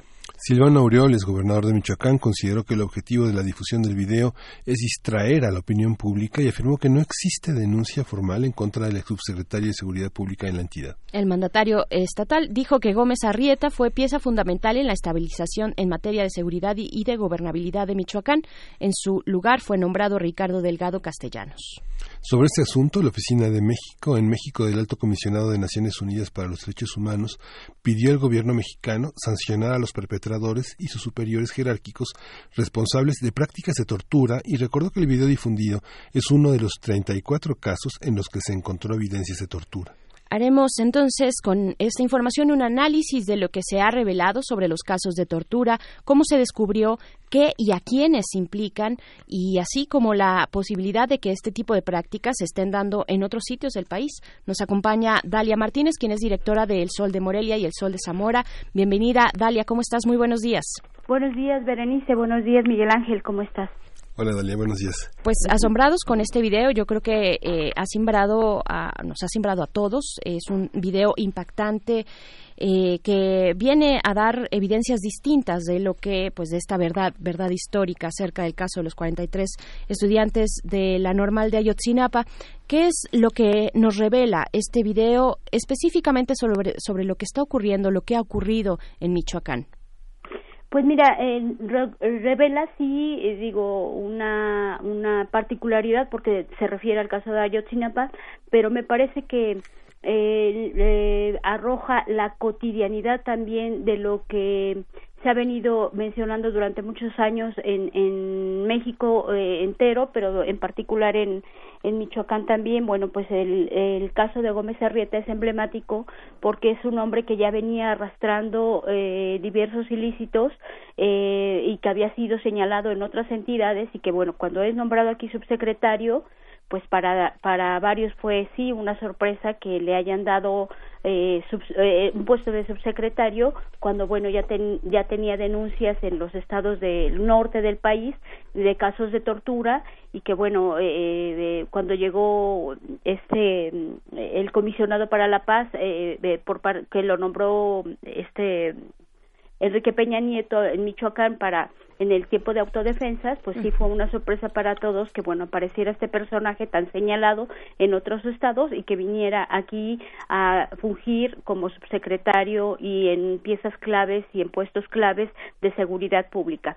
El hombre ha tenido también em, eh, casos donde eh, excesivos, de, de, excesiva violencia, como el caso de Arante Pacua, donde hubo una agresión a una comunidad indígena y donde hubo muertos y bueno el subsecretario Arrieta en ese momento bueno pues él encabezó el operativo de manera personal y se dieron casos de mucha agresividad contra campesinos desarmados que sufrieron también cárcel y que hasta la fecha algunos permanecen encarcelados aquí del estado de Michoacán. El caso de los casos de tortura eh, en particular con Gómez Arrieta se vieron incrementadas las quejas en el periodo de este personaje en la Comisión Estatal de Derechos Humanos y se, se cuenta que bueno hay más de 150 casos donde de alguna manera u otra lo mencionan con casos de, de este tipo. ¿Qué, nos dice la pues eh, la respuesta del gobernador Silvano Aureoles respecto a pues a estos señalamientos?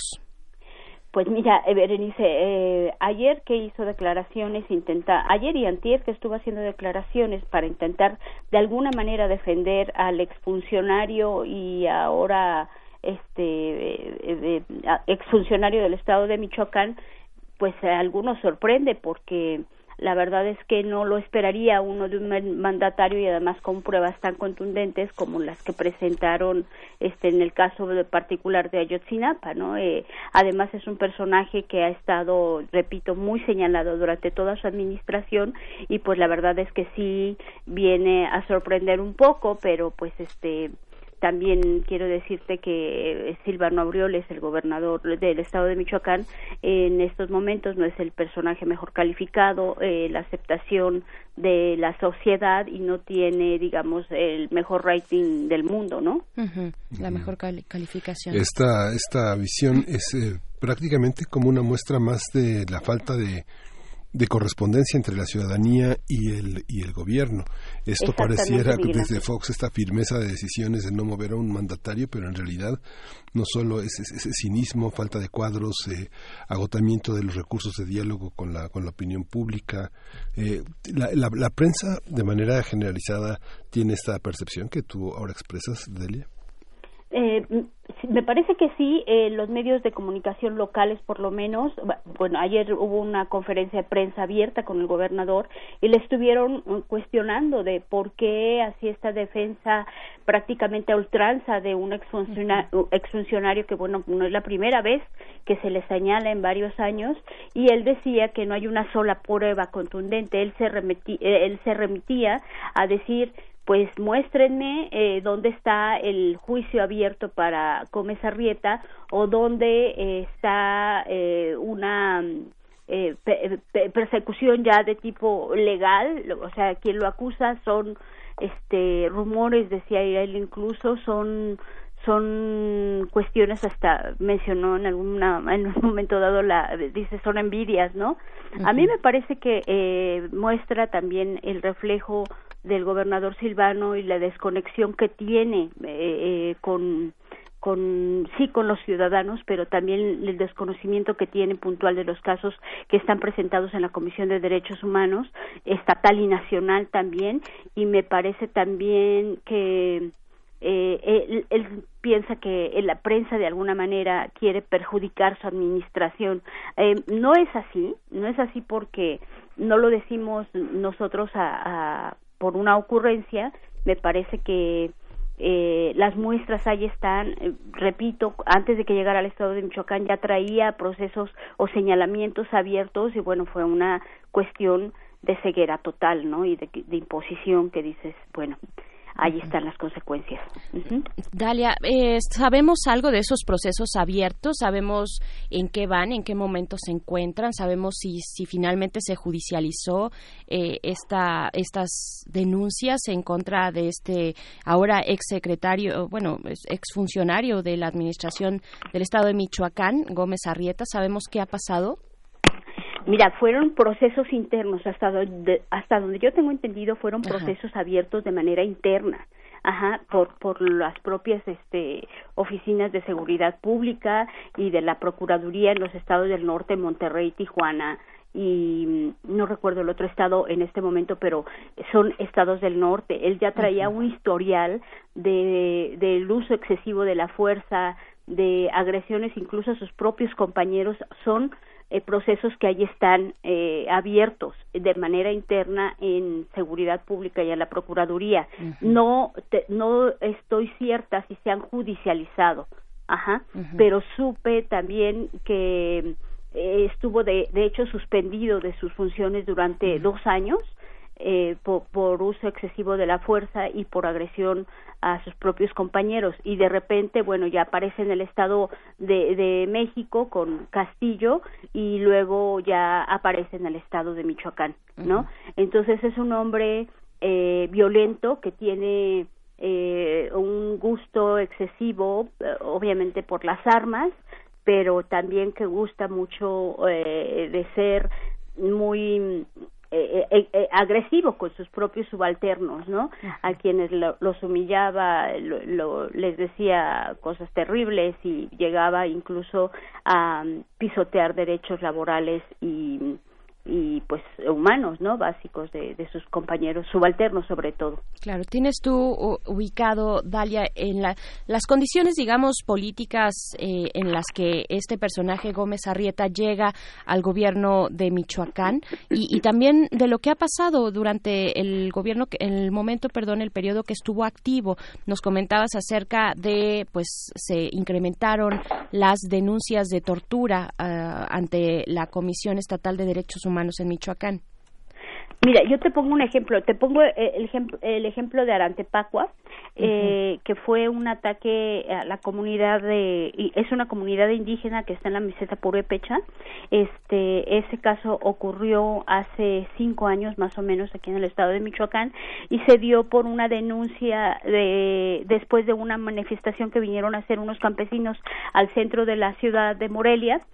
Ya iban los, los campesinos de regreso a su comunidad y la Secretaría Seguridad Pública, él no estaba, eh, él, era subsecretario, sí era subsecretario de Seguridad Pública, este, los alcanza en la salida a Morelia, los, los persigue hasta Arantepacua, y en Arantepacua se da un enfrentamiento con, con la comunidad ya en pleno y hubo varios muertos, entre ellos un menor de edad, ¿no? Eh, eran campesinos que iban, no estaban más que armados con piedras y palos, sí, hubo un intercambio, sí, de, de, de, piedras, palos, de agresiones, de empujones y eso, pero también salieron a relucir en ese momento las, armas y bueno, resultaron sí eh, policías heridos, pero Uh, eh, quien más se, quien se llevó la peor parte obviamente fueron los campesinos. Hubo si mal no recuerdo hubo cuatro o cinco muertos y entre ellos un menor de edad.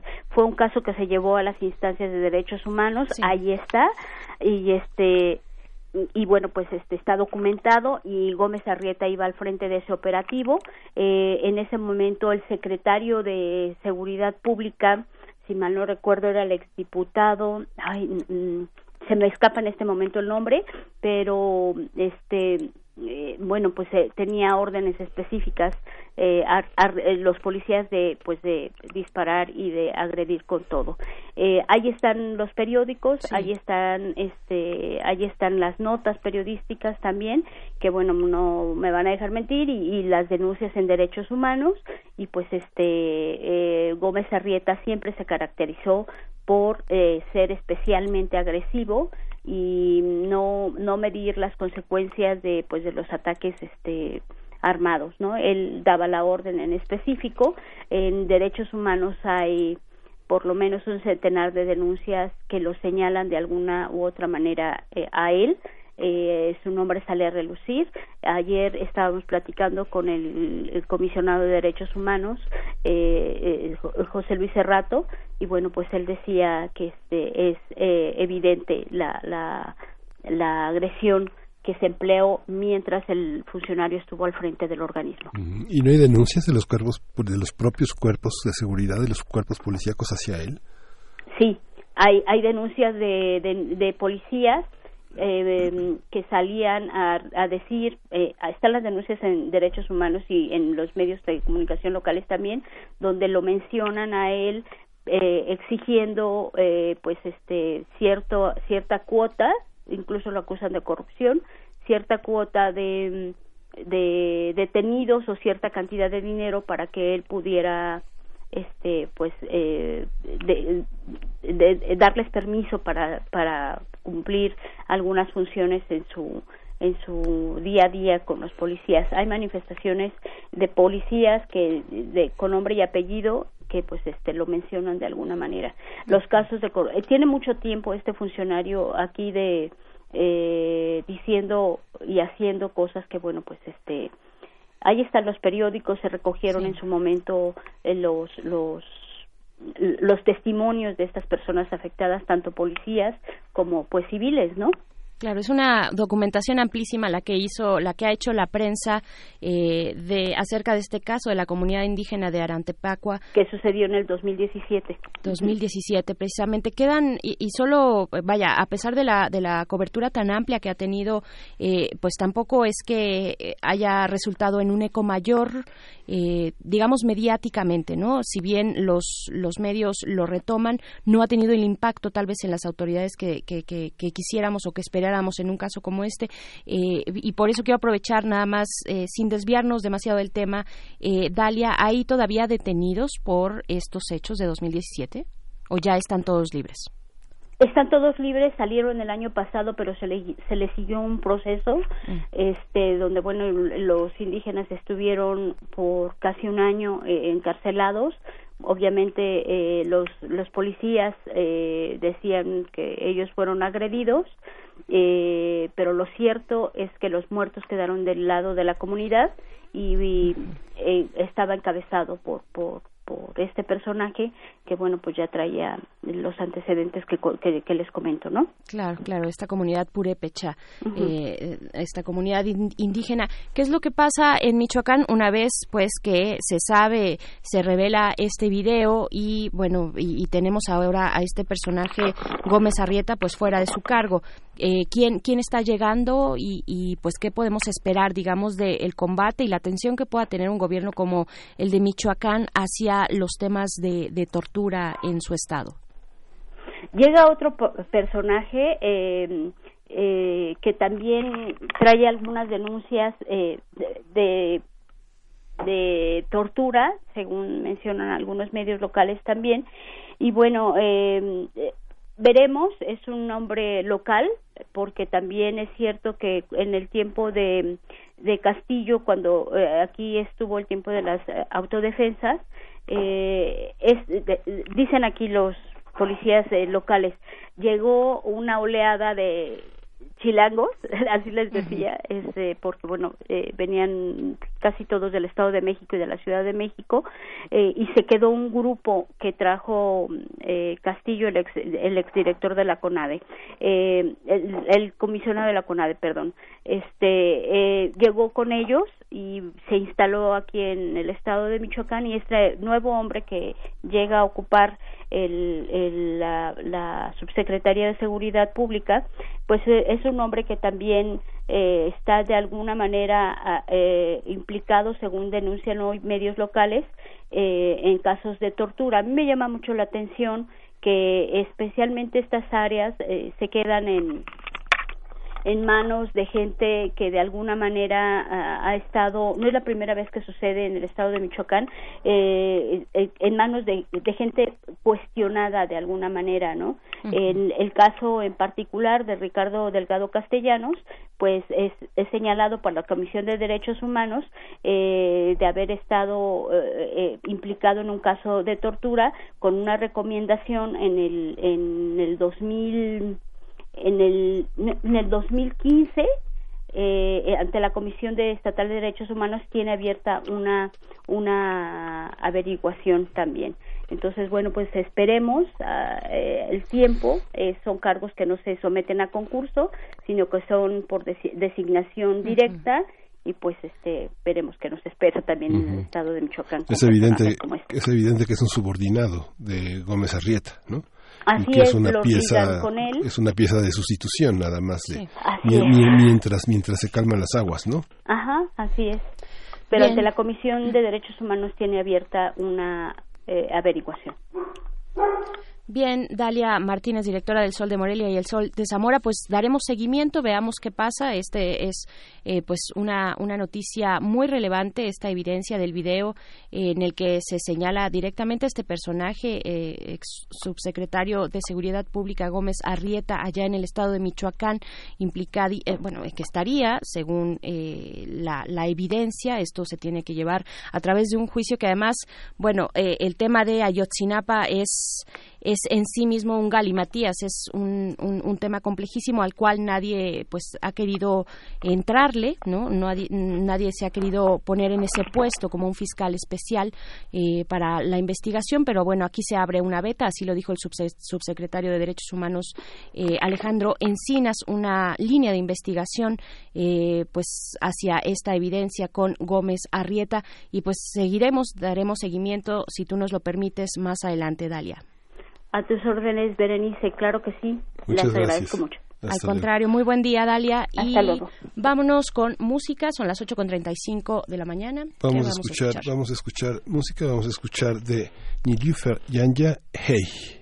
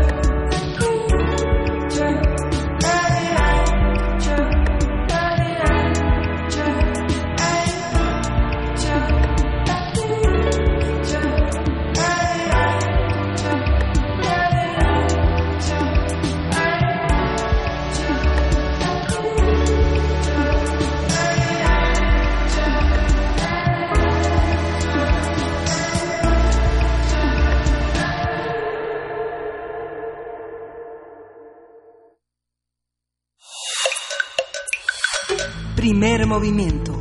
Hacemos comunidad. Nota Internacional. La semana pasada, el presidente Andrés Manuel López Obrador dio a conocer que sostuvo una videollamada con Mark Zuckerberg, el creador y CEO de Facebook.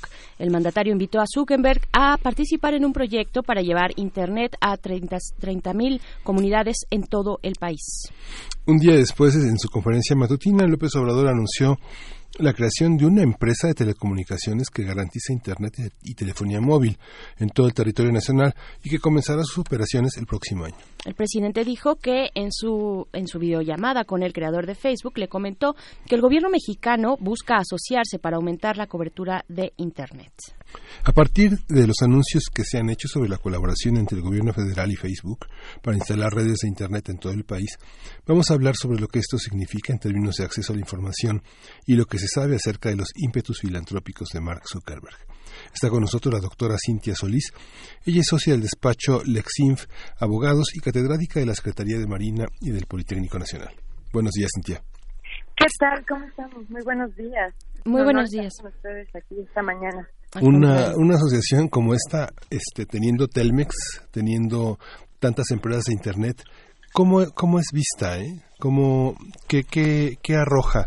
¿Tiene Facebook una infraestructura, unos proveedores o son ellos mismos quienes generan todo su, su propio servicio y son capaces de llevarlo al mundo? Bueno, aquí estamos hablando de algo muy interesante que aparte no es realmente nada nuevo. Como nosotros sabemos, hay una red de escribastura eh, de CFE que está, digamos, subutilizada y que es la famosa red troncal. Y la idea aquí es, eh, con este proyecto de inversión público-privada, eh, es explotar estos más de 26 mil kilómetros que se tienen ¿no? a lo largo de toda la República eh, y obviamente hay que hacer todo un trámite de concesión a Facebook para que Facebook lo que haga es pues, explotar esa infraestructura que tenemos. ¿no? Eh, En cuanto a recursos económicos, pues no me, que- me queda claro que Facebook sin ningún problema podría llevar a cabo esta inversión, ¿no? Pero como en todo, pues siempre hay que ver eh, qué estamos poniendo en juego. Incluso, digo, los temas más álgidos que siempre hemos visto con Facebook es el tema de la privacidad, etcétera, ¿no? Ujú. Claro, sí, el tema de que Facebook tiene todas las capacidades, eh, es omnipotente en el mundo, pues lo sabemos y de sobra, ¿no? Eh, sabemos también de lo que ha sido señalado en, en el pasado reciente, pero brinca mucho o, o nos, nos pone, bueno, es un tema eh, que merece toda nuestra atención, esta posible colaboración con el gobierno mexicano. Ah, frente a lo que sabemos hasta este momento, doctora Cintia Solís, ¿en qué términos sería este acuerdo? Eh, ¿Cuáles, eh, qué, qué aportarían cada una de las partes? ¿En qué se está pensando? ¿En qué está pensando el gobierno de Andrés Manuel López Obrador al contactar de esta manera con Mark Zuckerberg? Bueno, aquí definitivamente eh, los acuerdos a los que lleguen tienen que transparentarse y tiene que hacerse mediante una concesión, ¿no? O sea, no es tanto como un acuerdo al que podrían llegar dos empresas de carácter privado. hay reglas muy específicas para un gobierno que pretende hacer o invitar más bien a una empresa de esta envergadura. Eh, hay una invitación desde el año pasado, que es justamente un tema de licitación. Eh, yo creo que aquí el tema de hacer el acercamiento con Mark Zuckerberg fue más bien de tipo estratégico, de, mostrar que el gobierno de Andrés Manuel está abierto y a la innovación y a, y a acordar con los grandes este, del, los, los, los gigantes de internet, ¿no? Pero definitivamente en, en caso de que Mark Zuckerberg, o bueno, en este caso Facebook, estuviera interesado en la explotación de esta red troncal, tendría que hacerse con base a términos de la licitación. Ol. Por supuesto. Eh, ¿Sabemos si Facebook tiene acuerdos o, bueno, eh, ha eh, competido o, o, ha sido concesionado con este tipo de licitaciones en otros lugares del mundo? Tenemos esta referencia de colaboración entre gobierno y, en este caso, pues la em empresa privada que es Facebook. No, no tengo una referencia clara al respecto. Lo que sí, lo que sí tengo claro es que, por ejemplo, Facebook tiene acuerdos con otras empresas de carácter privado uh -huh. para ser quien financie el consumo de los datos dentro de la aplicación. Uh -huh. Es decir, cuando tú navegas, por ejemplo, en un plan de prepago eh, y entras a Facebook, no gastas tus datos, sino es Facebook quien los patrocina, ¿no? Uh -huh. Claro, claro. ¿En, Está, ¿En, qué consiste esta red troncal eh, de la que nos comentabas muy al inicio? Bueno, las redes troncales en general, de hecho se llaman, o backbones, que son como tal cual una columna vertebral por donde se juntan todos los nodos, se conectan todos los nodos de Internet. Entonces, nosotros tenemos una red de más de 26 mil kilómetros, que es la que tiene obviamente la CFE, por donde pasa la fibra óptica, Este, y hay dos, por decirlo así, dos, dos canales dentro de esta fibra óptica o fibra oscura que están disponibles para que una empresa privada la explote, una o varias empresas privadas, ¿no? Entonces la idea es eso, aprovechar lo que ya se tiene construido en la CFE, que cubre toda la República Mexicana, y de esa manera poder llegar a los lugares más recónditos donde al día de hoy no existe conectividad. Pero pues, obviamente, digamos, el gobierno ya tiene la infraestructura porque correría por, por la misma el mismo cla- cableado que tiene CFE, pero sí se requiere pues esta inversión privada para poder conectar los nodos y digamos llegar al usuario final. En, en, la hace hace un par de meses justamente se dio esta polémica entre Carlos Slim y el presidente. Eh, Carlos Slim fue leído, fue transcrito por la mayoría de la prensa nacional como Internet es algo más que cablecitos, en alusión a, a esta, esta visión que tiene el presidente que siempre tiene otros datos y que ofrece, como tú lo señalas, Cintia, esta posibilidad de conectarse en la red CFE, pero existe un análisis semejante al que las empresas privadas han realizado conforme a la no, la no rentabilidad de llevar el Internet a comunidades muy alejadas, incluso a lugares que solamente se cablean, porque eh, hay lugares que no tienen conectividad por las características del terreno, de la, de, las, de la zona geográfica. ¿Existe ese balance ya para que, digamos, el presidente quiere que haya Internet para todos, pero ¿eso es posible? A ver, es digamos que es técnicamente posible e incluso pues es un tema de, de respeto al derecho hum- humano al acceso a la información, pero como muy puntualmente e inteligentemente lo indicas, desde mi perspectiva no hay una planeación de, ok, no es nada más el acceso, sino cómo lo vas a brindar y además supongamos ¿no? que, que, que se garantiza ese acceso y se llega a la comunidad más alejada del país. No, todavía no existe, digamos, tendrías, por decirlo así, el, la conexión, pero no tenías los equipos, o no tendrías el análisis de viabilidad de qué tan rentable puede ser, por ejemplo, para Facebook el invertir en un, en un proyecto de llevar a comunidades que a lo mejor eh, no son su target o no le van a no le va, no le van a este, corresponder digamos algún tipo de Claro, no le van a generar ganancias, por eso es que también nos levanta la pues la sospecha, la expectativa de decir, bueno, ¿por qué Facebook podría estar interesado en un proyecto como este? Eh, ¿Tú qué opinas? ¿Cuáles son eh, pues esos beneficios que puede tener una empresa, pues un, un gigante planetario como es Facebook, para llevar conectividad a las comunidades más alejadas de México?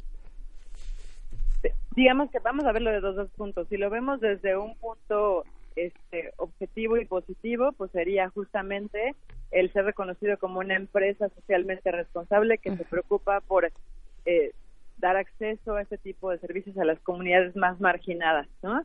Ahora, del otro lado, pensando mal, es la gran explotación de información y los datos, ¿no? Toda la información que va a pasar, este, potencialmente recordemos que tiene tres servicios que son Facebook, Instagram y WhatsApp, WhatsApp, ¿no? Entonces la cantidad de información y conversaciones que van a pasar por su infraestructura, ¿no?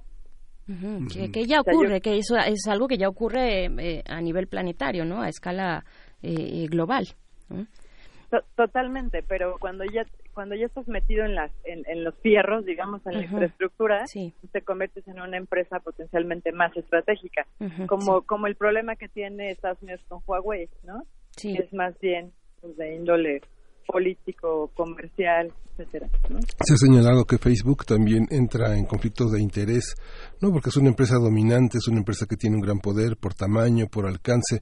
Esta, esta, esta serie de concesiones a través de las posibilidades comunitarias que se habían ofrecido para tener un servicio de, de oferta en internet de, tanto de fibra óptica como de la en la red eléctrica no es una no es un, no, no genera un conflicto de intereses no es la Sí, la probablemente por- puede caerse en un tema de monopolios horizontales. Ajá. y que además del, o sea, es, es a lo que voy. Eh, probablemente la visión de Andrés Manuel de, de concertar esta cita con Mark Zuckerberg fue como demostrar que el gobierno es, tiene apertura, ¿no?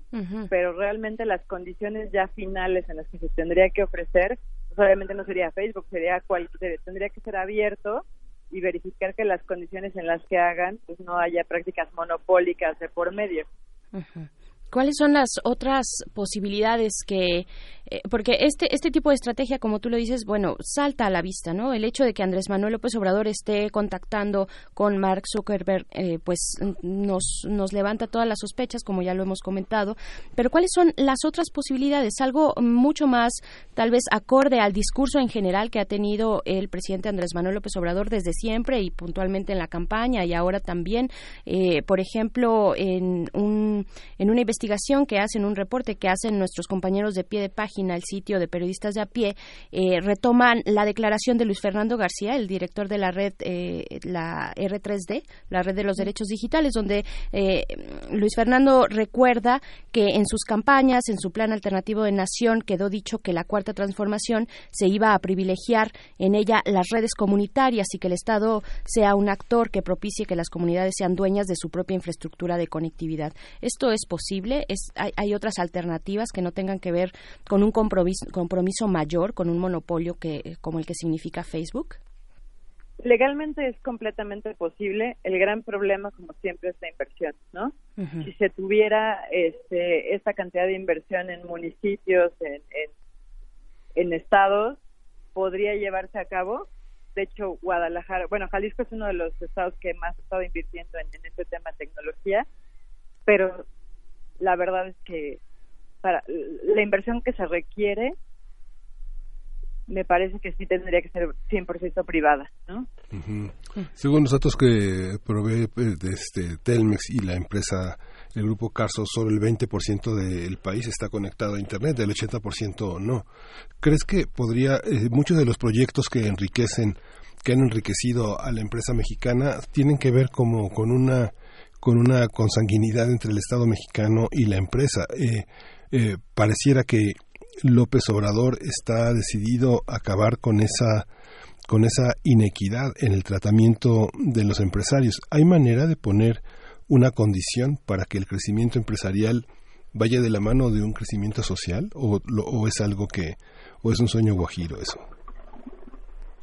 No, pues yo creo que sí, yo creo, creo, creo que sí hay manera, solamente que pues, hay que hacerlo de una forma este, planificada y además yo no estoy tan segura de que solo el 20% tenga conectividad, porque si lo contrastamos contra las cifras que, muestra y que acaba de mostrar ahorita este, la Asociación de Internet de MX respecto del sondeo y hábitos de usuarios 2018, la verdad es que la, la- el acceso a Internet es mucho más grande que el 20%.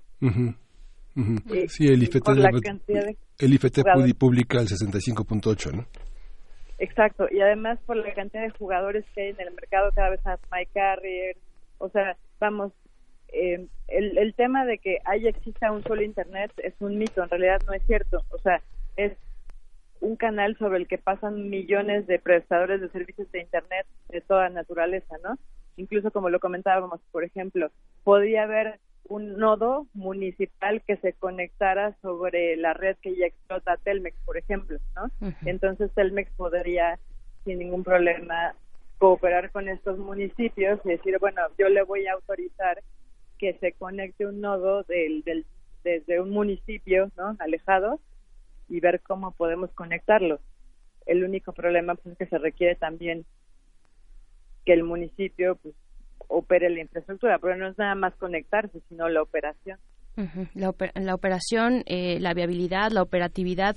Eh, ¿qué, qué significa que a mí me, llama mucho la atención lo que comentabas al inicio de esta red, este tendido de red de eh, fibra óptica oscura que finalmente no se está utilizando, ¿no? Eh, que está ahí el, el- servicio está en las redes están pero pero no está precisamente eh, siendo utilizada eh, como como lo comentabas hace un momento. Qué, qué significa cuáles son cuál es la, la potencia que puede tener esta red en, en lugares remotos eh, de nuestro país Eh, el tema de lo que pasa es que fue un tendido, digamos, de la CFE de fibra óptica que se creó pues para los temas propios de la de la CFE, ¿no? De la Que electricidad Se ve que se puede explotar también para conectar, digamos, este, para que por ahí pasen datos. Entonces, la verdad es que si se llegara a explotar sería muy interesante porque podríamos conectar prácticamente a toda la República. Y lo interesante es que no es un proyecto nuevo. Yo, yo recuerdo que se está planteando desde antes del tema de la red compartida, ¿no? Digo, no, no, que no me gustaría este, tildar, digamos, de algo malo de entrada, que se invitara a los grandes jugadores como Facebook, como Twitter, como Google, podría suceder, no lo veo, no lo veo malo, digamos, eh, pero también podría verse a cualquier otro jugador nacional. Sí. Sí, claro que es también lo que pues a nosotros nos extraña, ya lo decía Miguel Ángel.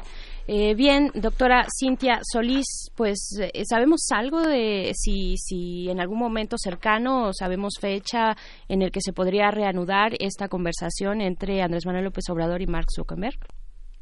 Pues no, la verdad no tenemos una, una fecha. Yo creo que más bien está analizando Mark Zuckerberg qué tanto le conviene, ¿no? A nivel económico, político, la visión de que lo de que lo vinculen, ¿no? Con relaciones gubernamentales. O sea, hay todo un esquema Claro. que se tiene que analizar por ambas partes para analizar los costos-beneficios. Perfecto, pues ya veremos en qué resulta esto y cómo va caminando, si es que camina. Eh, pues te damos las gracias, doctora Cintia Solís. Al contrario, muchísimas gracias por la invitación. Muchas gracias. Hasta pronto. Y nos vamos con música porque es el corte ya de la hora, son las 8.55 de la mañana. Vamos a despedir a quienes nos escuchan a través de la radio Nicolaita. Nos vamos a encontrar con ustedes el día de mañana a partir de las 8. Eh, mientras tanto, nosotros permanecemos en el 96.1 de FM. Vamos a dejarlos con algo de música. Esto es bueno, es el clásico Bésame mucho de Osomatli Herb Alpert. Esto, eh, pues para seguir con esta buena mañana de martes.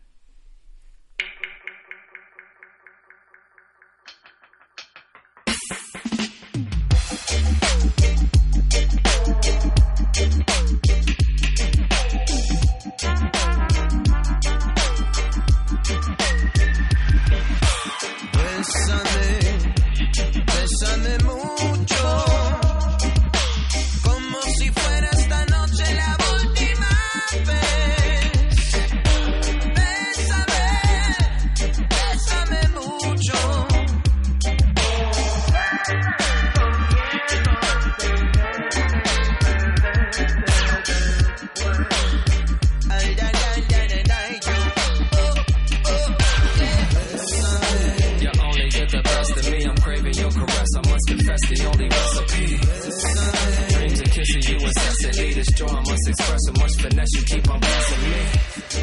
So much better than the best. That when I pen the words, the verse, the letter shifted and compressed. The point I must address. Your lips and kiss. I do obsess. A thrill I never knew before. Until this thrill I acquiesce.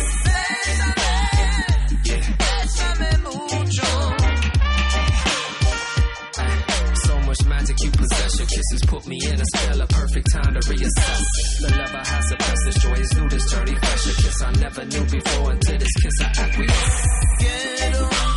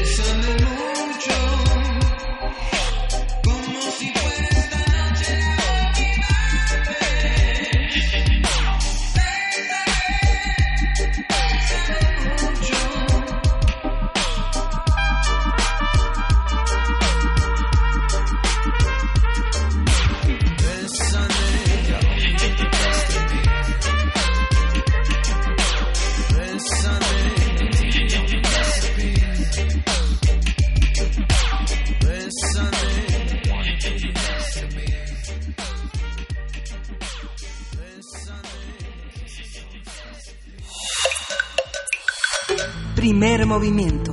Hacemos comunidad. Vamos a decirle adiós a la segunda hora de primer movimiento en estos, en este último minuto que nos queda. Bésame mucho en esta extraordinaria versión de, que acabamos de escuchar. Eh, hay que recordar que bueno, México fue el cuarto país en el mundo en legalizar la unión civil entre personas del mismo sexo. Ahora Ecuador se suma a la, al país número 30 en aprobar el matrimonio homosexual que lideró España en su momento. El año pasado se celebraron en España 4.726 matrimonios entre personas del mismo sexo, un 2.9% del total de las uniones civiles. Felicidades a todos los que se suman a esta lucha histórica que abrió España hace 13 años y que nosotros también encabezamos en este liderazgo mundial sobre la igualdad, la equidad y el respeto a las prácticas que cada, cada persona tiene con su vida. La Ciudad de México, ¿no? La Ciudad de México. Así es. Bueno, nos despedimos esta segunda hora. Le damos la, la, las gracias a la Universidad Nicolaita, a la Radio Nicolaita de la Universidad de San Nicolás Hidalgo en Michoacán y nos escuchamos mañana. Quédese con nosotros aquí en Primer Movimiento. Síguenos en redes sociales. Encuéntranos en Facebook como Primer Movimiento y en Twitter como arroba PMovimiento. Hagamos comunidad.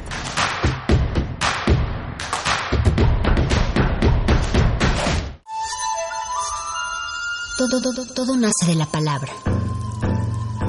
El enojo, El amor, la radio. el hambre. Si lo puedes decir, Lo puedes crear. Espacio, tiempo. Esta profundidad mestiza de nuestros países. Por eso, la palabra es la botana del alma.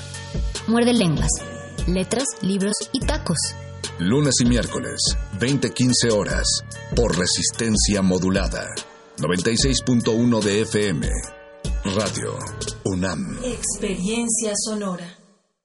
1997, la gente de la capital ha elegido al jefe de gobierno por primera vez. Se despenaliza el aborto en el DF. Este es el gran avance en materia de derechos La humanos. nueva reforma permite el matrimonio entre parejas del mismo sexo en el Distrito Federal. La ciudadanía frena el corredor Chapultepec gracias a la consulta organizada por el IED. Este primero de julio de 2018, en la Ciudad de México, se registró un nivel de participación histórico. histórico. Hace más de dos décadas decidimos transformar nuestra ciudad. Con participación todo funciona. 20 años construyendo democracia. Instituto Electoral Ciudad de México. Reconocer plenamente los derechos fundamentales de los pueblos indígenas y afromexicano es la base de la nueva relación con el Gobierno de México. Participa en la consulta libre, previa e informada para construir la reforma constitucional y legal sobre los derechos de los pueblos indígenas y afromexicano. Del 21 de junio al 4 de agosto, asiste al foro más cercano a tu comunidad. Más información en www.gov.mx diagonal INPI. Por un México pluricultural, justo e incluyente. Gobierno de México. La lucha por la equidad de género se consigue por varios frentes, desde las ideas y denuncias del feminismo hasta la deconstrucción de la masculinidad. Entre hombres, México, un espacio radiofónico para cuestionar la imagen que tenemos acerca de lo que consideramos masculino.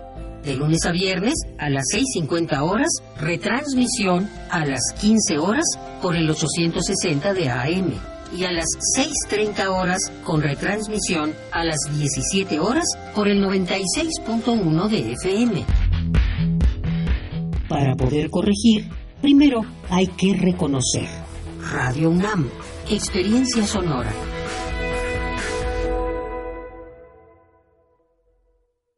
La autonomía de nuestra universidad es invaluable. Desde 1929 nos ha dado libertad e independencia, condiciones que nos inspiran y fortalecen. Una autonomía que ha dado frutos, como la libertad de cátedra, la cultura y el pensamiento crítico. Es igualdad e inclusión. Un bien público que transforma a la sociedad. La autonomía está en nuestras raíces. Está en nuestras raíces. UNAM, 90 años de autonomía. Encuentra la música de primer movimiento día a día en el Spotify de Radio UNAM y agréganos a tus favoritos.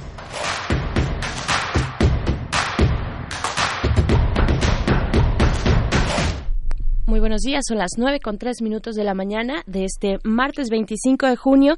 Seguimos aquí en la cabina de primer movimiento para iniciar la tercera hora de nuestra emisión.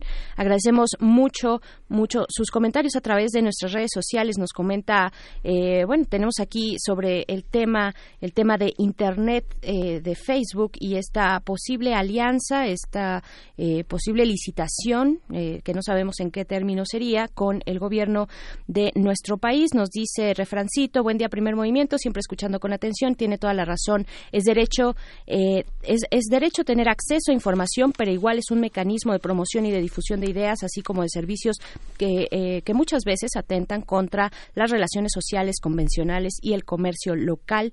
Esto nos dice Refrancito. Efren 52 nos dice, dadas las formas que opera Facebook, el beneficio del acceso a la información será de Facebook precisamente, ya que se adueña de los datos personales de las comunidades donde operaría ese proyecto. Con esto México terminaría de entrar en la jaula digital y Zuckerberg más poderoso. Saludos, saludos Efren. Sí, yo también opino esto respecto a Facebook. Bueno, lo sabemos, no es una opinión, es un eh, hecho comprobado la manera de captar eh, todo lo que eh, existe a su alrededor, incluso las notas, por ejemplo, periodísticas que se traducen a través del portal de Facebook para que no tengas que salir de- del- mismo portal, sino que Facebook te hace un resumen de las notas para que no te vayas, eh, te salgas de ese flujo, de ese flujo y de tu presencia en Facebook. También nos dice Huehuetlacatl, a quien le mandamos un saludo, dice la principal preocupación sería si el hacer un pacto con Zuckerberg para confrontar el dominio de, Tel- de Telmex ante la 5G no pone a AMLO en la postura del doctor Fausto o peor del otro López, el de Santana, entregando al país. Bueno, esto es lo que nos comenta también R. Guillermo. Saludos, dice, pero el país ya está entregado por generaciones, por si, eh, por si no os habéis dado cuenta, ¿no? Bueno, sí, es, es evidente que ya, que, que, pero que hay todavía mucho, que, que, que podríamos estar todavía peor. Eh, R. Guillermo, esa es mi humilde opinión. Sí, esta, esta visión que el presidente tiene de no convertirse en red eh, de un conjunto de empresarios que bueno han desarrollado su capital gracias a, a, la- a las eh, prestaciones que les ha dado el gobierno federal a las a los contratos a las licitaciones y a las formas que ha tenido de negociar ha sido un mecanismo eh, importante para no quedar en manos de ellos pero queda en manos de otros, ¿no? Siempre sus otros datos son el otro, es un cuchillo de doble filo en el que se corre el riesgo de, cortarse la mano. En la mañana comentábamos el tema de los Arieles y resulta muy interesante también comentar la declaración de Carlos Cuarón, eh, que recibió la presea por el mejor eh, guion original en su nombre, y por Roma, esto señaló que cada vez que hace un recorte de la cultura, el gobierno federal está cargando su revólver y se tiene que dar cuenta que cada vez que lo carga lo está dirigiendo y disparando al corazón del país, porque la cultura somos todos. Estuvo presente la Secretaría de Cultura que tuvo que apechugar, como se dice vulgarmente, frente a los cuestionamientos generalizados en torno al reconocimiento de la labor de los guionistas que hizo Paz Alicia García Diego eh, y Alitza Aparicio, que señaló que bueno son pocas las personas, pocas las afortunadas que pueden vivir eh, de, de- de lo que se de su profesión. Muchas personas tienen que hacer malabares. Marina de Tavira destacó a las mujeres que asumen sola su maternidad. Héctor Bonilla no perdió la oportunidad de aludir a este evento vergonzoso de Bellas Artes de la Luz del Mundo y bueno, esta visibilización de una cincuentena de mujeres que tratan de hacer visibles eh, con el hashtag ya es hora esta cuestión de abuso, de presión eh, con por, por, por tratar de construir un mundo igualitario, eh, invitando también hombres y mujeres a que sean partes del, parte del cambio, el cuestionamiento de la Secretaría de Cultura y su supuesta descentralización, que forman parte de todo este cuestionamiento que es muy importante de señalar y que mañana vamos a tener en la mesa del día en primer movimiento el tema de la cultura como desarrollo. Vamos a tratar este tema que es tan urgente frente al tema de las becas y todo el cuestionamiento que se ha hecho a partir de informaciones eh, muy parciales que se han difundido en distintos medios gracias a la labor periodística de Notimex. ¿no? Así es, Héctor Bonilla hacía este, pues a manera de chiste, decía, qué bueno que este evento, la entrega del Ariel, se hizo por primera vez en la Cineteca Nacional y no en Bellas Artes, donde tradicionalmente se, se ha venido haciendo, porque pues qué mal estar en el mismo lugar donde hace algunas semanas se le hizo este homenaje al líder de la luz del mundo, ¿no? Sí. Entonces, eso es lo que, lo que apuntaba Héctor Bonilla también eh, respecto a, al Estado, a la relación del Estado con la cultura, pues lo decíamos por la mañana, Arturo Ripstein, eh, con un discurso muy interesante sobre el arte que tiene que ser subversivo, si no, no es arte, eh, con su visión muy, eh, digamos, muy específica sobre la inutilidad del arte. El arte no tiene que servir a algo, el arte tiene que ser por sí mismo y tiene que ser además subversivo, si no, no lo es. Bueno, también habló de, de paso del mecenazgo del Estado, un mecenazgo que no es una dádiva, dijo, no es una limosna, sino es un deber del Estado porque la cultura es crecimiento, es desarrollo, sin ella no existiría eh, pues eh, el bienestar, el bienestar y es la única forma o es una de las formas para frenar y enfrentar la barbarie, es lo que dijo Arturo Ripstein. Y también lo mencionábamos al inicio del programa, Marcelina Bautista, que la pueden seguir además en redes sociales, tiene una cuenta muy activa junto con la cuenta de Sinactrao, el Sindicato Nacional de Trabajadores y Trabajadoras del, Hogar, que ella dirige, pues ella fue quien recibió el premio en nombre de Cuarón, tanto, bueno, el premio a mejor director por la película Roma y también, eh, pues esta, esta película Roma se llevó la noche cerrando con el premio a la mejor película del año pues bueno, interesante lo que ocurrió, se habló de todo, se habló del exilio español en México, se habló de las mujeres, por supuesto, eh, varias actrices llevaban, portaban en su puño, en su muñeca izquierda, portaban un paliacate rojo como protesta, digamos, visibilidad también al tema de la violencia de género y, y del conflicto de género en, en términos generales y amplios. Y pues bueno, así estuvo uno, algunos de los detalles de las premiaciones del Oscar, este máximo gal- galardón que brinda la Academia Mexicana de Artes y Ciencias Cinematográficas. Y pues bueno, así, así hasta ahí, el, el Ariel, el Ariel, perdón, ahí me- se me fue pero pero estuvo muy interesante y pues bueno también interesante acercarse a la producción cinematográfica nacional no abandonar como público eh, lo que nos puede ofrecer este gremio comprometido también y pues bueno así es como continuamos son las nueve con diez de la mañana vámonos a la poesía necesaria Primer movimiento. Hacemos comunidad. Es hora de Poesía Necesaria. Hoy voy a leer un poema que está, una- un, fragmento de un largo poema de Andrea Montiel eh, que se llama La Niña de Orión y es una, es una parte, aunque es larga, pero es intensa y vale la pena eh, colocarla en este micrófono y vamos a escuchar de Héctor Villalobos Uribor. Vamos a este empiezo con segundo instante.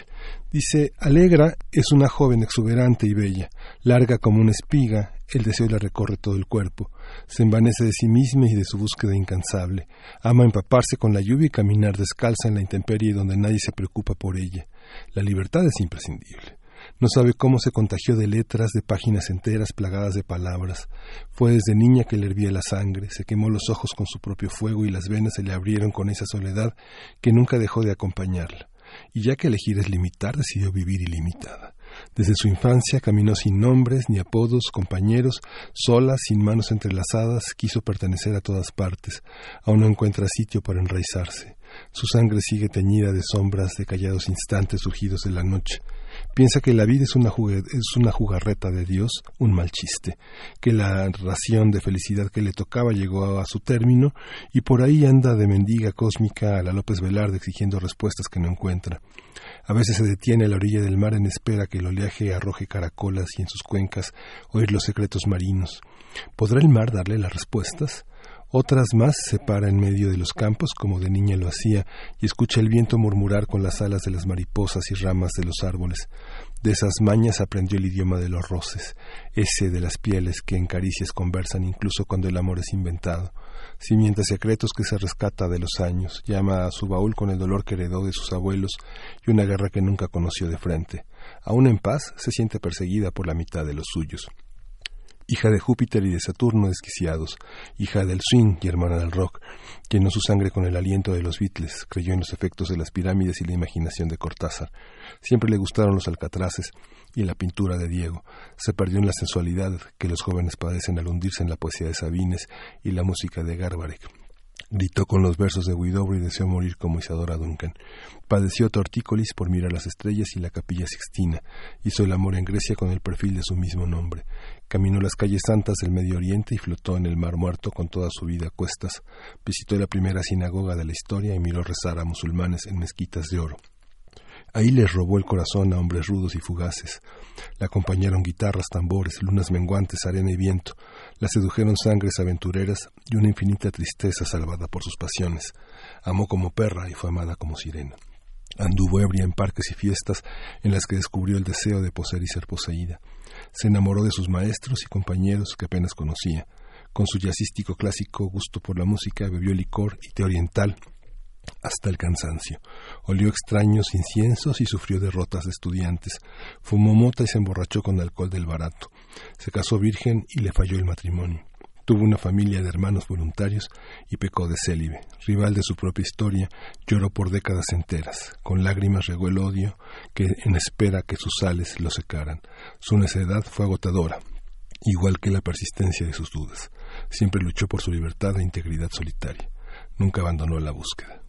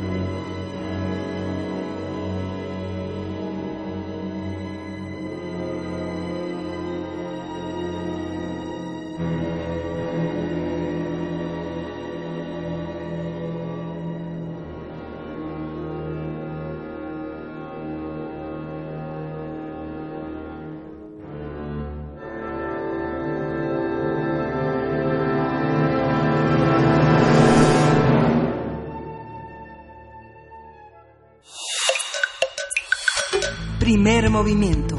Hacemos comunidad. La mesa del día. Por lo menos 1.606 fosas clandestinas fueron registradas en México entre noviembre del 2006 y hasta mediados del 2017. Así lo revela una investigación de la Universidad Iberoamericana, artículo 19, y la Comisión Mexicana de Defensa y Promoción de Derechos Humanos.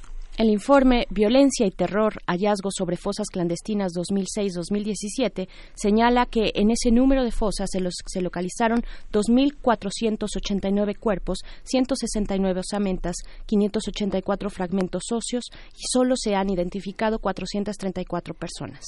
El documento señala que las fosas clandestinas se ubicaron en 24 estados del país. Las entidades con más hallazgos fueron Tamaulipas con 301 fosas clandestinas, Guerrero con 190 Veracruz con 176, Sinaloa con 163 y Zacatecas con 152. El día de ayer, durante la presentación del informe de trabajo del Sistema Nacional de Búsqueda de Personas, se dio a conocer que desde el primero de diciembre de 2018 se han detectado 426 fosas clandestinas, la mayoría de ellas en Veracruz, Colima, Sinaloa, Sonora, Guerrero y Chihuahua. Carla Quintana, comisionada nacional de búsqueda de personas, informó que en esas fosas han sido detectados 500, 551 cuerpos. A partir del informe elaborado por la Universidad Iberoamericana, vamos a hablar sobre este fenómeno, cómo se ha identificado, a qué se atribuye y qué exige de la autoridad y los ciudadanos. Está con nosotros Jorge Ruiz Reyes, él es investigador del programa de Derechos Humanos de la Universidad Iberoamericana en la Ciudad de México. Bienvenido, Jorge. ¿Cómo entender todo este informe? ¿Qué, qué desglose para quienes no están tan familiarizados con la información debe, debe de tener? ¿Cómo se debe de, de- de- de leer este informe? Sí, bueno, ¿qué tal? Muy buenos días, gracias por el espacio. Pues este es un informe que de hecho publicamos hace dos años, en junio de 2017, la primera edición. Eh, justo lo publicamos con la intención de tener una primera aproximación a la magnitud del fenómeno de fosas clandestinas. No sabíamos que pues la prensa, por ejemplo, reportaba recurrentemente hallazgos ¿no? de fosas clandestinas, pero no había un esfuerzo por intentar juntar esta información y pues saber cómo es que se había desarrollado el fenómeno en los diferentes estados. Entonces, este fue el objetivo de hace dos años y bueno, ahora que actualizamos este informe, pues seguimos en eso, ¿no? Dar a conocer cuál es la magnitud del fenómeno y sobre todo pues concluyendo algunos puntos importantes, ¿no? Uno que el fenómeno de fosas clandestinas pues ha sido un fenómeno recurrente y extendido, desgraciadamente en la mayoría de las entidades del país. A pesar de que es un fenómeno recurrente y extendido, solo hemos logrado poder, poder eh, registrar u observar pues una fracción de un universo que es mucho más grande, ¿no? O sea, ya sea que son fosas clandestinas que aún no hemos descubierto o son fosas clandestinas que no se han, no se han registrado por las fuentes que nosotros estamos utilizando y que bueno, también podemos concluir que uno de los problemas más grandes es que justo hay inconsistencias en las cifras, por ejemplo, las cifras oficiales, ¿no? Que reportan tanto las fiscalías o procuradurías estatales como la propia PGR o bueno, ahora fiscalía. ¿Cuál es el desfase que existe, por ejemplo, pienso entre lo que ya nos comentabas, los medios de comunicación, eh, eh, la cobertura de la prensa que ha dado cotidianamente, pues este seguimiento, los, eh, por otro lado, también los colectivos de eh, personas, de, de familiares de víctimas, de personas desaparecidas, eh, y, y también, bueno, entre la Fiscalía Federal, bueno, antes Pro- Procuraduría y las de los estados. Estamos hablando, bueno, de distintas cifras, ¿no? No hay, digamos, un consenso, sino que hay una disparidad por ahí. ¿Cuáles fueron, bueno, cuáles son esas disparidades y cuál es la metodología que ustedes utilizaron desde la Ibero? Hay que decir que tú, Jorge Ruiz Reyes, pues eres uno de los realizadores directos de este informe, ¿no? Sí, pues justo nosotros eh, nos dimos a la tarea de consultar sobre todo dos fuentes. Una es la prensa escrita nacional y local y otro la- la- las fuentes oficiales a través de solicitudes de acceso a la información pública.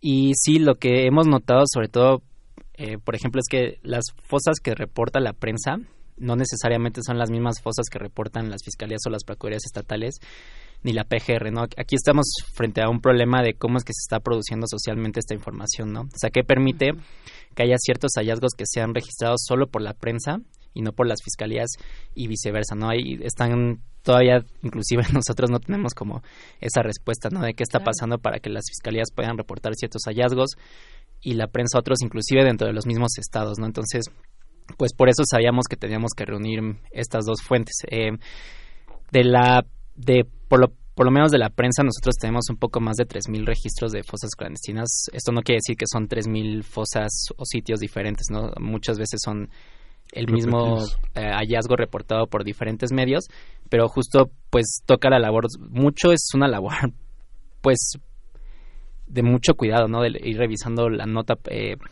pues varias veces. eh. Nosotros tenemos una metodología en donde solo reportamos en este informe hallazgos que hayan tenido una cobertura por, por tres medios o más, o por el mismo medio, por ejemplo, en diferentes días sobre todo para poder también validar la información, ¿no? Porque pues a veces ponen en duda inclusive que el hecho haya sucedido, entonces pues tenemos que ir sorteando estas dificultades por la prensa y bueno, para tener acceso a la información oficial también hay ciertos retos, ¿no? Eh, pues muchas veces se tienen que afinar las preguntas que se hacen a las fiscalías a través de la plataforma nacional de transparencia. Hay veces que te dicen, no, bueno, yo no sé qué es una fosa clandestina, ¿no? Específicame un poco más. O yo no he tenido hallazgos de fosas clandestinas en mi estado, a pesar de que justo la prensa o los propios colectivos de familiares en búsqueda reportan hallazgos, ¿no? Entonces, pues es uno de los problemas. También sabemos que es un poco, se vuelve un poco discrecional, ¿no? De a quién le reportan información y a quién no.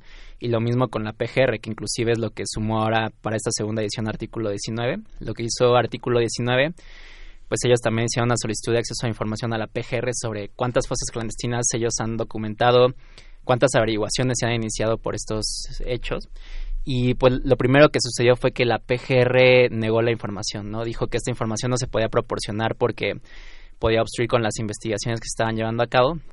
Entonces, PGR, digo, perdón, artículo 19 metió un recurso de revisión ante el INAI Desafortunadamente el INAI pues también resolvió a favor de la PGR diciendo que si esta información no se podía publicar. Entonces, pues el artículo 19 tuvo que llevarlo hasta un juzgado. Fue un proceso largo de casi tres años, en donde ya el juzgado resolvió a favor del artículo 19 diciendo que como es información relacionada con graves violaciones a los derechos humanos, pues tenemos derecho a, a conocer qué ha sucedido con este fenómeno, ¿no? Desafortunadamente, pues con la PGR ya está obligada a entregarnos información, pero con cada entrega que nos hacen reportan cifras diferentes, inclusive dentro de los mismos años, ¿no? Entonces, pues son también de los problemas que tenemos frente a este fenómeno. ¿Por qué la, por qué la prensa, Jorge? ¿Por qué atender a la prensa? ¿Cuál es la particularidad de la prensa? ¿Hay periodistas buscando fosas? ¿O periodistas de la mano con organizaciones? ¿O equipos de comunicación de las organizaciones que tienen acceso a la prensa o han colaborado con ella? ¿Cómo se da eso? Pues por lo general muchos reporteros son solidarios con los colectivos de familiares en búsqueda, ¿no? Entonces eh, ellos se acercan al sitio o inclusive también si tienen noticia de que hubo un hallazgo por otras fuentes, pues también se acercan al sitio, ¿no? Eh, sin duda la prensa pues ha sido pues una fuente muy importante para conocer este fenómeno, ¿no? A pesar de los retos que también tenemos nosotros para documentar eh, los hallazgos que reportan, pues sin duda han hecho una labor pues demasiado importante, ¿no? Para poder que nosotros conozcamos lo que está sucediendo. Una de las una de las entidades con más hallazgos es precisamente Tamaulipas, ¿no? Y es también una de las entidades que ha tenido problemas, bueno, acoso hacia la prensa, violencia hacia la prensa importante. ¿Cómo leer este cruce? Sí, bueno, Tamaulipas sin duda eh, nosotros es en donde hemos tenido de los estados que tenemos más dificultad para acceder a información de la prensa. De hecho, hemos tenido muy pocos hallazgos reportados en Tamaulipas por parte de la prensa justo porque pues así se les conoce, ¿no? Hay zonas silenciadas en buena parte del país y Tamaulipas es uno de estos estados en donde sí, como mencionas, pues los periodistas tienen un tiempo difícil, ¿no? Entonces sí, ahí sí la fuente oficial pues es la que más nos ha reportado hallazgos, inclusive pues sí cambia mucho la cifra por parte de las fiscalías y la cifra que nosotros recuperamos por la prensa sin duda mucho más alta la de la, fiscalía de Tamaulipas porque pues sí, eh, Tamaulipas sí es un estado en donde es muy difícil obtener este tipo de información, no, no solo de fosas clandestinas, sino del fenómeno de la desaparición en general. ¿Qué, qué, ¿A qué prensa se refieren? Eh, ¿Quiénes son los actores de la prensa? ¿Son periódicos, son periodistas, son grupos colectivos informadores? ¿Quiénes son los que han ayudado más y, y eh, qué, qué, qué, qué indiferencia encuentran en algunos medios que pues solo se preocupan, eh, digamos, le dan siete páginas, ocho páginas a la sección de espectáculos, eh, diez a la de deportes y una pequeña ficha a una nota de desaparición. Y perdón, solo para complementar, porque es, es muy interesante lo que planteas. Hay eh, también de pronto eh, periodistas de medios internacionales que están muy, muy involucrados y que tienen otras condiciones laborales además, ¿no? Que tienen posibilidades, bueno, que tienen todo un esquema de protección a su alrededor, que sus medios los protegen de alguna manera, ¿no? Tienen seguros viáticos, tienen eh, todo un esquema de seguridad en el que, bueno, tienen un contacto seguro, pues tienen todas estas condiciones para poder desarrollar su trabajo, ¿no? Sí, eh, pues aquí también depende sobre todo mucho justo los contextos de cada estado, ¿no? Eh, a veces en donde obtenemos más información pues es en la prensa, o sea, con tiraje nacional, pero sí también la prensa local es muy importante, por ejemplo, en estados como Veracruz, eh, Guerrero, Sinaloa, Sonora, que pues sí, eh, pues ellos sobre todo han sabido cómo sortear un poco las dificultades del propio contexto de violencia, ¿no? Sin duda, pues también se han expuesto bastante, ¿no? Inclusive, pues sabemos también desafortunadamente cuántos periodistas se han expuesto y han sido o desaparecidos o asesinados por reportar este tipo de información, no, no solo de fosas clandestinas, sino del contexto de violencia en general. Sí, sí creo que hay ciertos cambios, en, bueno, hay, hay, ciertos medios que logran publicar un poco más de los hallazgos y hay otros que logran, eh, bueno, que más bien no, no publican casi nada.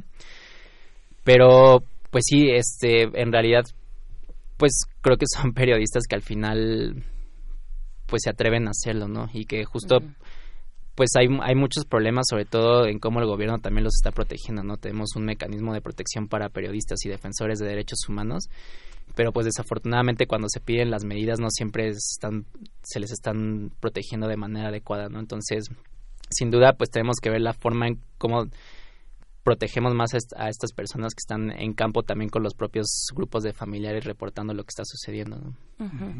Eh, durante, bueno, es un informe muy muy completo, es un informe, pues, por decirlo menos, de verdad. Eh, pues muy duro, muy muy cruel por lo que representa para nuestro país. Estamos hablando de fosas clandestinas, estamos hablando de osamentas, estamos hablando de fragmentos óseos de personas identificadas, que ese es un número pues muy alarmante porque es muy bajo, ¿no? ¿Qué, qué, qué, reporta la Fiscalía sobre la identificación de los cuerpos cuando ustedes presentaron este informe el jueves pasado y, bueno, se dio, se, abrió este panorama sobre la falta de profesionales eh, en, eh, en, temas forenses, ¿no? Tanto de, bueno, en, las distintas ramas forenses. Sí, eh, por lo menos de la información que tenemos de PGR y de la cifra que reportamos final de PGR, que son 505 fosas clandestinas y 2.055 cuerpos. De estos 2.055 cuerpos solo se han identificado el 6%, que es una cifra muy baja, ¿no? Y justo, pues es uno de los problemas que tenemos en México. No es solo el hallazgo de las fosas clandestinas, sino después cómo recuperas esos cuerpos de personas, cómo te acercas al sitio, por ejemplo, con personas especializadas en antropología o arqueología forense. Después, cómo haces todo el proceso de la cadena de custodia para levantar esos cuerpos y llevarlos a los servicios eh, periciales forenses de la entidad o, federales. Y pues sí, desafortunadamente no estamos rebasados en, temas de identificación a nivel nacional. No hay, hay estados en donde inclusive pues no tienen arqueólogos o antropólogos forenses, no tienen bases eh, genéticas, no tienen tampoco medios para identificar, por ejemplo, a través de huellas dactilares, que son pues las técnicas que se pueden utilizar para identificar a personas que han sido encontradas en fosas clandestinas, ¿no? Y no solo es el problema de las fosas clandestinas, también eh, nosotros hemos hecho también solicitudes de acceso a la información a PGR y a la Policía Federal sobre cuántos perfiles genéticos tienen eh, cada una de estas dependencias, no solo que hayan sido hallados en fosas clandestinas necesariamente. Y por ejemplo, PGR, cuando hicimos esta solicitud de información, nos reportaban que tenían un poco más de 40.000 perfiles genéticos y también la cifra de identificación era muy baja, eran apenas del 2%. Y la Policía Federal nos mencionaba que tenían 6.000 perfiles genéticos y, si, y ellos no nos reportaron cuántas personas han logrado identificar. Entonces, sí, además de pues conocer la magnitud del fenómeno, pues también tenemos otros retos importantes en materia de identificación y que inclusive es un poco lo que eh, mencionó ayer el, gobierno federal justo en Palacio Nacional eh, con el informe ¿no? sobre el avance de la, reinstalación del Sistema Nacional de Búsqueda, pues esto que se van a destinar recursos, ¿no? más de 400 millones de pesos para crear institutos forenses regionales, cementerios también, eh, justo lograr dar a la Comisión Nacional de Búsqueda pues personas capacitadas en antropología y arqueología forense y creo que lo más importante y que es lo que hemos intentado recalcar y que mencionamos cuando presentamos esta segunda actualización es que más allá de las cifras, pues tenemos que recordar que son personas, ¿no? Las que han estado, las que están en esas fosas clandestinas y que hay historias detrás, hay familiares en búsqueda y que es lo más importante, ¿no? Restituir su identidad y sobre todo también recordando la exigencia de la búsqueda en vida, que inclusive también, pues ayer los familiares le volvieron a mencionar al presidente, ¿no? O sea, no, no dejen o no descarten la búsqueda en vida de nuestros familiares. ¿Cuánta, cuánta gente han, han, llegado a encontrar en una fosa? ¿Cuántos números de, de, osamentas que pertenecen a, personas, a sujetos individuales? Eh, ¿Cuántas han logrado identificar? ¿Cuántas, cuántas osamentas han encontrado? El máximo de osamentas en, ¿En una misma ah, fosa. En una misma fosa. Eh, pues, por ejemplo, de los hallazgos más grandes en Tamaulipas en 2011 fueron 195 cuerpos aproximadamente en 40 fosas clandestinas. Estos son, pero por ejemplo también tuvimos las fosas clandestinas en Durango, que en la, en la capital. Estas sobre todo se dieron a conocer en 2011 y 2012, que eran en realidad fueron pocas fosas, fueron ocho fosas clandestinas, pero fosas clandestinas muy grandes, ¿no? En donde se han exhumado un poco más de 320 cuerpos. ¿Cómo, se, ¿Cómo se transportan tantos cuerpos? ¿En qué, en qué se meten? ¿En un tráiler? Pues vimos lo de los trailers en, Jalisco. ¿Cómo pues se hace? ¿Cómo se llevan tan sistemáticamente y nadie lo percibe? Pues justo es uno de los retos que tenemos también para conocer un poco más sobre los patrones, no el modus operandi de estos sitios y que sin duda también va cambiando por regiones. Sí, sin duda lo que ocurrió en Durango pues nos habla de que había una capacidad organizacional demasiado grande, ¿no? Uno, para que fuera dentro de la capital y sí, sin duda, para que fueran pues una cantidad de cuerpos muy grande, ¿no? Muy alarmante lo que sucedía en Durango y también esto ha sucedido, por ejemplo, en Nuevo León, ¿no? Donde hallazgos de fosas clandestinas, o sea, cuando se encuentra el sitio y se, se logra identificar a las personas, pues se nota que el, reporte de la desaparición de esa persona estaba en municipios bastante lejanos, inclusive del, del propio sitio en donde fue encontrada la fosa clandestina. Entonces sí esto te habla de una capacidad capacidad pues demasiado grande, ¿no? Y que el problema es sobre todo identificar a los eh, a los perpetradores, ¿no? Que a diferencia de otras eh, en otras regiones en donde también se han dado hallazgos de fosas clandestinas, pues ahí como sea el, perpetrador estaba un poco más claro, ¿no? Por ejemplo, en, la década de los 70 o en los 80 pues las desapariciones eran atribuidas sobre todo pues al Estado, ¿no? Como eh, consecuencia de a los que se consideraban opositores políticos. Pero aquí en México la línea también se vuelve muy difusa, desafortunadamente, por tantos actores que están ejerciendo la violencia, ¿no? Y que sí, muchos son actores no estatales, pero también sabemos que puede haber responsabilidades de actores estatales en algunos de estos hechos. Finalmente, por acción u omisión también eh, puede ser de esta manera. Vaya, nos están planteando eh, Jorge Ruiz, investigador del programa de Derechos Humanos de la Universidad Iberoamericana, con este con este informe del cual estamos hablando que presentaron el jueves eh, el jueves pasado pero que hace dos años ya tuvieron una primera parte un primer avance en este se suma artículo 19 eh, este informe de verdad terrorífico. Nos están planteando un escenario complicadísimo eh, de verdad parece adverso parece que a cada paso en el que vamos recorriendo en el que tú nos estás dando esta narrativa el mismo informe parece que hay que especializarse en cada uno de los pasos no desde la desde la cuestión de la impartición de justicia justicia, bueno, la misma seguridad pública, por supuesto, ¿no? Este combate eh, eh, a, la violencia, la impartición de justicia, pero también, bueno, la vía de encontrar de lo que piden las, los familiares de las personas desaparecidas, que se les busque como personas vivas, pero ahora que también se tiene esta gran evidencia de las fosas clandestinas, bueno, el tratamiento, la especialización desde las ciencias forenses, de, de, qué estamos hablando, digamos, en términos generales? ¿Qué es lo que ha dicho la comisionada Carla Quintana?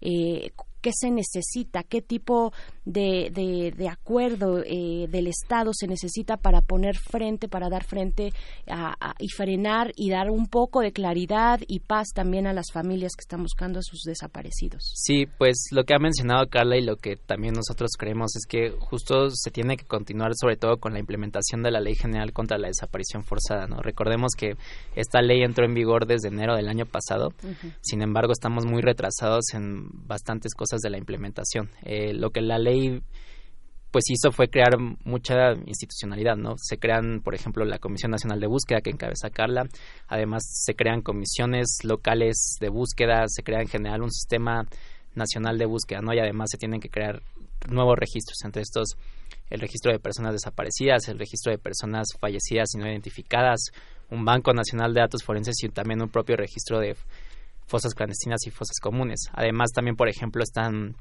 el Programa Nacional de Búsqueda, el Programa Nacional de Exhumaciones.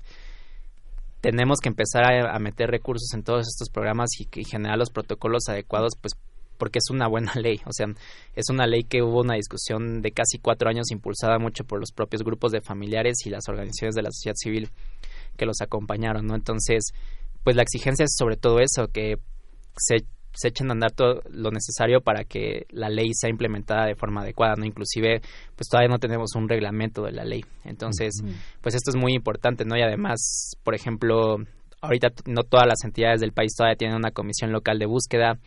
Las que tienen comisiones locales de búsqueda no tienen personal o recursos. Entonces, pues esto es muy importante, ¿no? Y también uno de los retos que creo que son más importantes también es cómo hacemos eh, políticas adecuadas de prevención del fenómeno de la desaparición, ¿no? que, eso, tampoco pues está muy claro en cómo se planea actuar sobre todo para prevenir que más personas sigan desapareciendo en el país.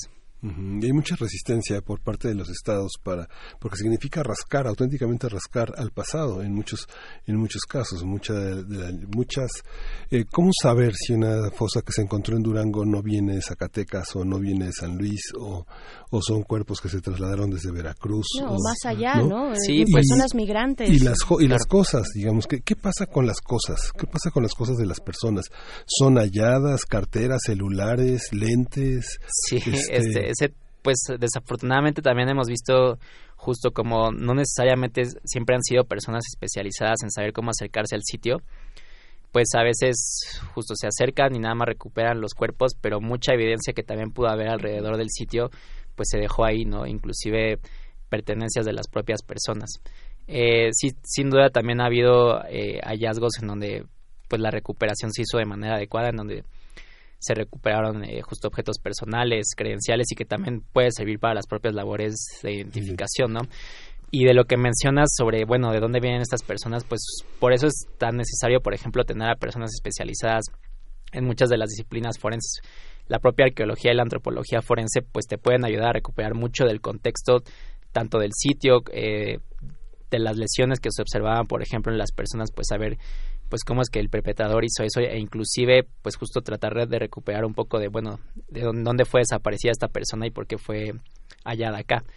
Eh, el problema es justo pues tiene que haber la primero las disciplinas necesarias para acercarse a estos sitios no y después por ejemplo que el, reporte pericial o el dictamen pericial pues se levante de manera adecuada. Es uno de justo son cosas que se tienen que ir trabajando pues en la mayoría de los estados y inclusive también a nivel federal con la propia fiscalía. Que además todo está protocolizado, ¿no? Todo tiene protocolos detrás, digamos, internacionales, la exhumación de cuerpos, el tratamiento de, de, restos humanos, eh, las necropsias, en fin, hay protocolos eh, muy puntuales además, ¿no? Eh, respecto a todos estos distintos procesos. Sí, hay, hay bastantes protocolos, por ejemplo, bueno, lo que ha desarrollado, por ejemplo, el Comité Internacional de la Cruz Roja, ¿no? Que también tiene presencia aquí en México frente al tema, o por ejemplo, con lo que ocurrió también de los hallazgos de fosas clandestinas en la ex Yugoslavia, ¿no? También hay mucho conocimiento sobre qué sucedió allá y cómo acercarse a los sitios, o también está el, protocolo de Minnesota, que es el propio protocolo, por ejemplo, que promueve Naciones Unidas sobre cómo determinar ejecuciones, también sobre todo recuperando los, los cuerpos a partir de estos sitios. Em, pues los protocolos aquí en México sobre todo se tienen que seguir trabajando.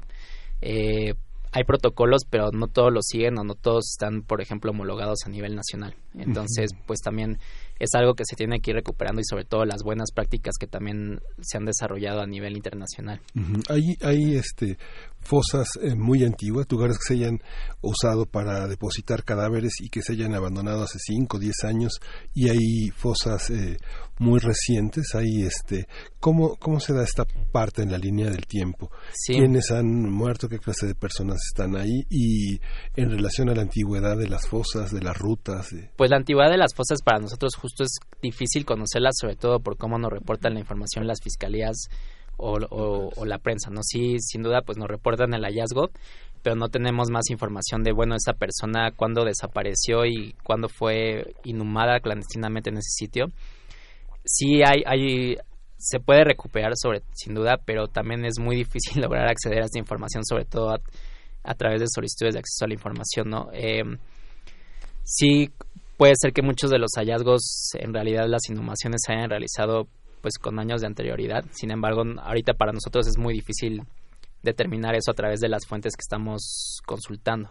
Pero lo, que también sabemos, por ejemplo, es que muchas, muchos de los sitios que antes fueron utilizados, a lo mejor no estuvieron activos. Por ejemplo, por decir, una fosa se encontró ahí en 2011, ¿no? Y ese sitio ya no permaneció activo, pero después los perpetradores los están volviendo a utilizar, no sé, cuatro o cinco años después. Entonces, pues también por eso es importante tener un propio registro, ¿no? Y es también lo que los familiares saben identificar, ¿no? Ah, bueno, esta fosa clandestina puede ser que ya esté activa otra vez, pues hay que acercarnos otra vez para realizar una búsqueda ahí y determinar si podemos encontrar más restos o no.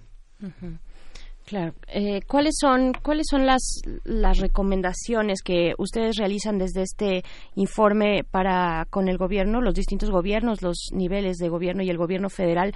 Eh, seguramente recuerdan quienes nos escuchan que hace poco, hace unos meses, ya siendo Fiscalía General de la República, pues eh, salió en los medios, en, en, internet, en, las redes sociales, esta pues esta, esta especie de spot de la fiscalía donde decía toma tu eh, toma a tus hijos su, su muestra de ADN, ¿no?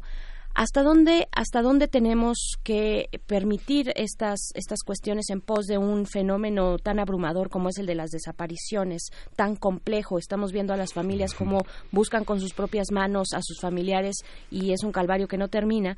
Eh, y, hasta dónde, cuál es ese, ese punto medio en el que las libertades de los ciudadanos permanecen dentro de un momento extraordinario que sufre el Estado mexicano, ¿no? Sí, eh, pues sin duda esa campaña ha sido pues ha levantado muchos cuestionamientos, ¿no? Eh, creo que lo más importante es, como ya lo mencioné, pues ver que veamos también políticas de prevención, ¿no? O sea, sí, sin duda también conocemos el contexto, pero pues qué se está haciendo en materia de prevención, ¿no? Y también qué se está haciendo con las propias muestras que están, que se han tomado a familiares, ¿no? Uno, porque sabemos que también, desafortunadamente, no todos los bancos de datos forenses se pueden cruzar entre estados. Uno, o porque tienen diferentes sistemas de información, u otros porque justo hay, hay inclusive estados que no tienen la capacidad para tomar muestras genéticas, ¿no?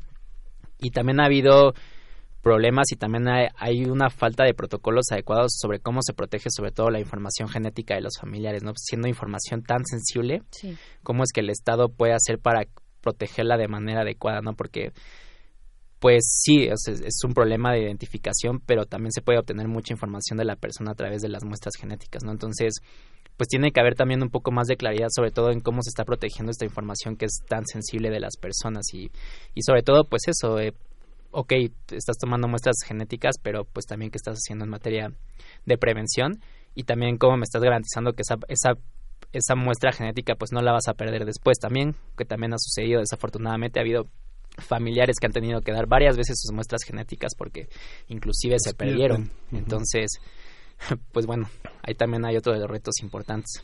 Oye, Jorge, y la, parte de la telefonía, hubo un momento en que se, se, implementó un registro de los teléfonos celulares, ¿no? Una persona puede tener hasta 10 este, SIMs para para un teléfono porque los pierde, porque se, por X factores recupera su número, pero mucha gente tiene muchos números. Hay un registro de celulares perdidos, inactivos, eh, que, que, pudieron haber pertenecido a personas. las personas que reportan a sus hijos con su número celular están en una red donde se vuelve activa la tarjeta, donde se destruye.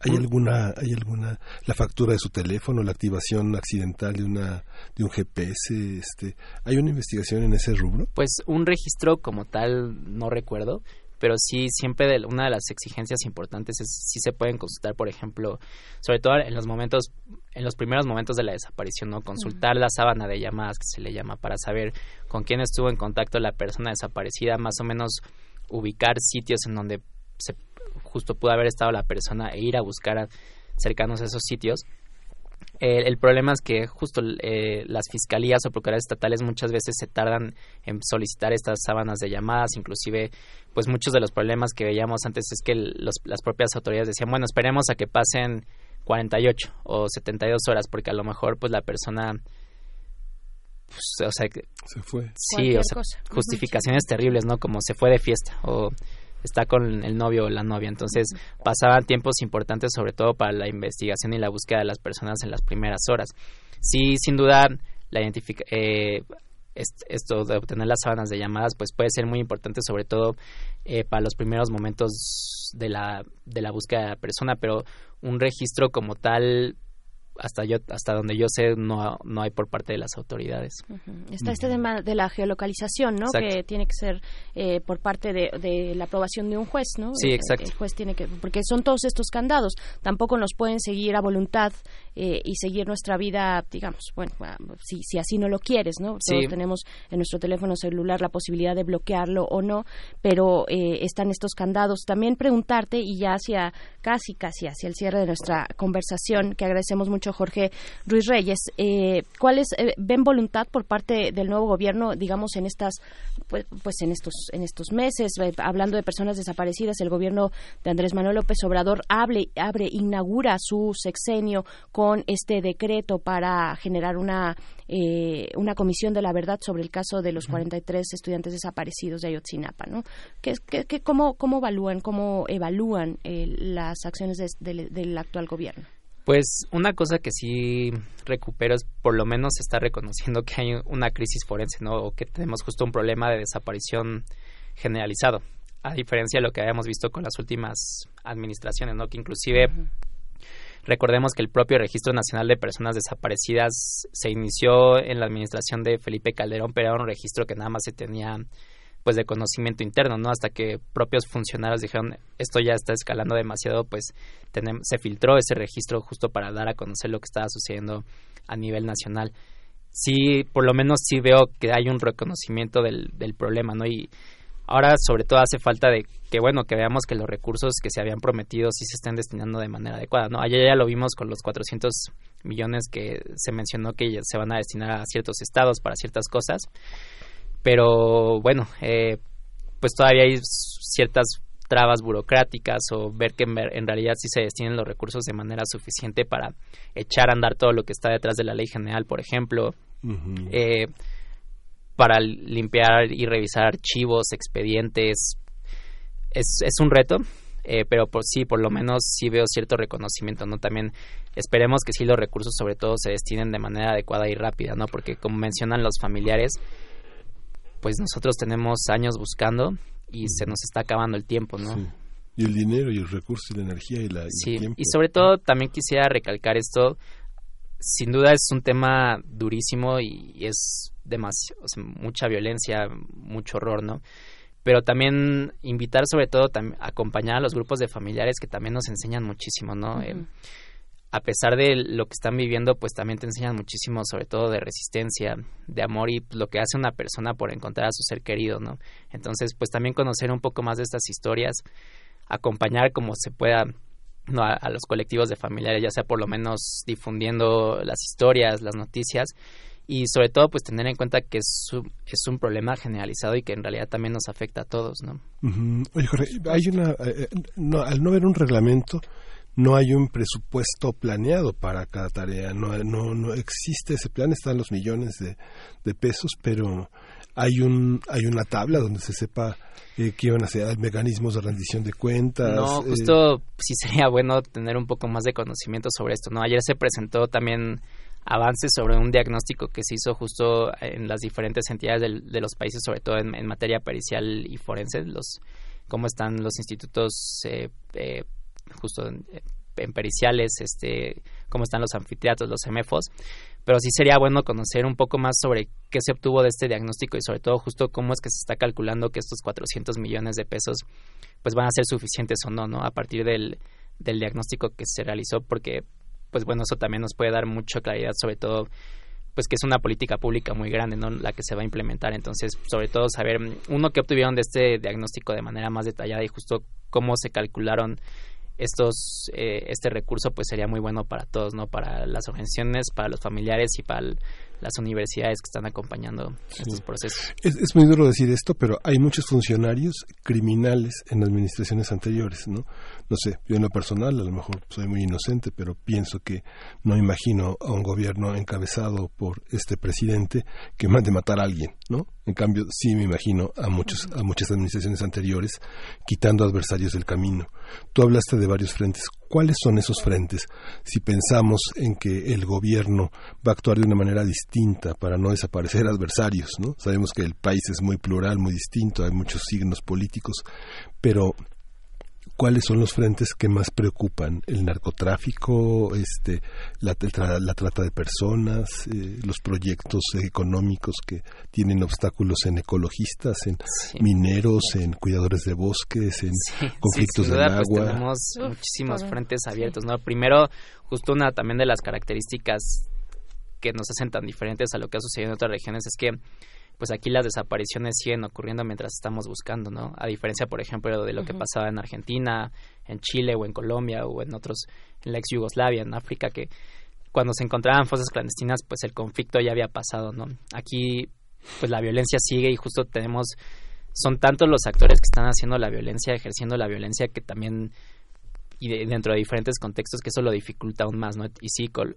colusiones estatales con actores criminales, eh, son muchísimos retos en cuanto justo eh, procuración de justicia, prevención, eh, actores estatales que también han cometido desapariciones forzadas.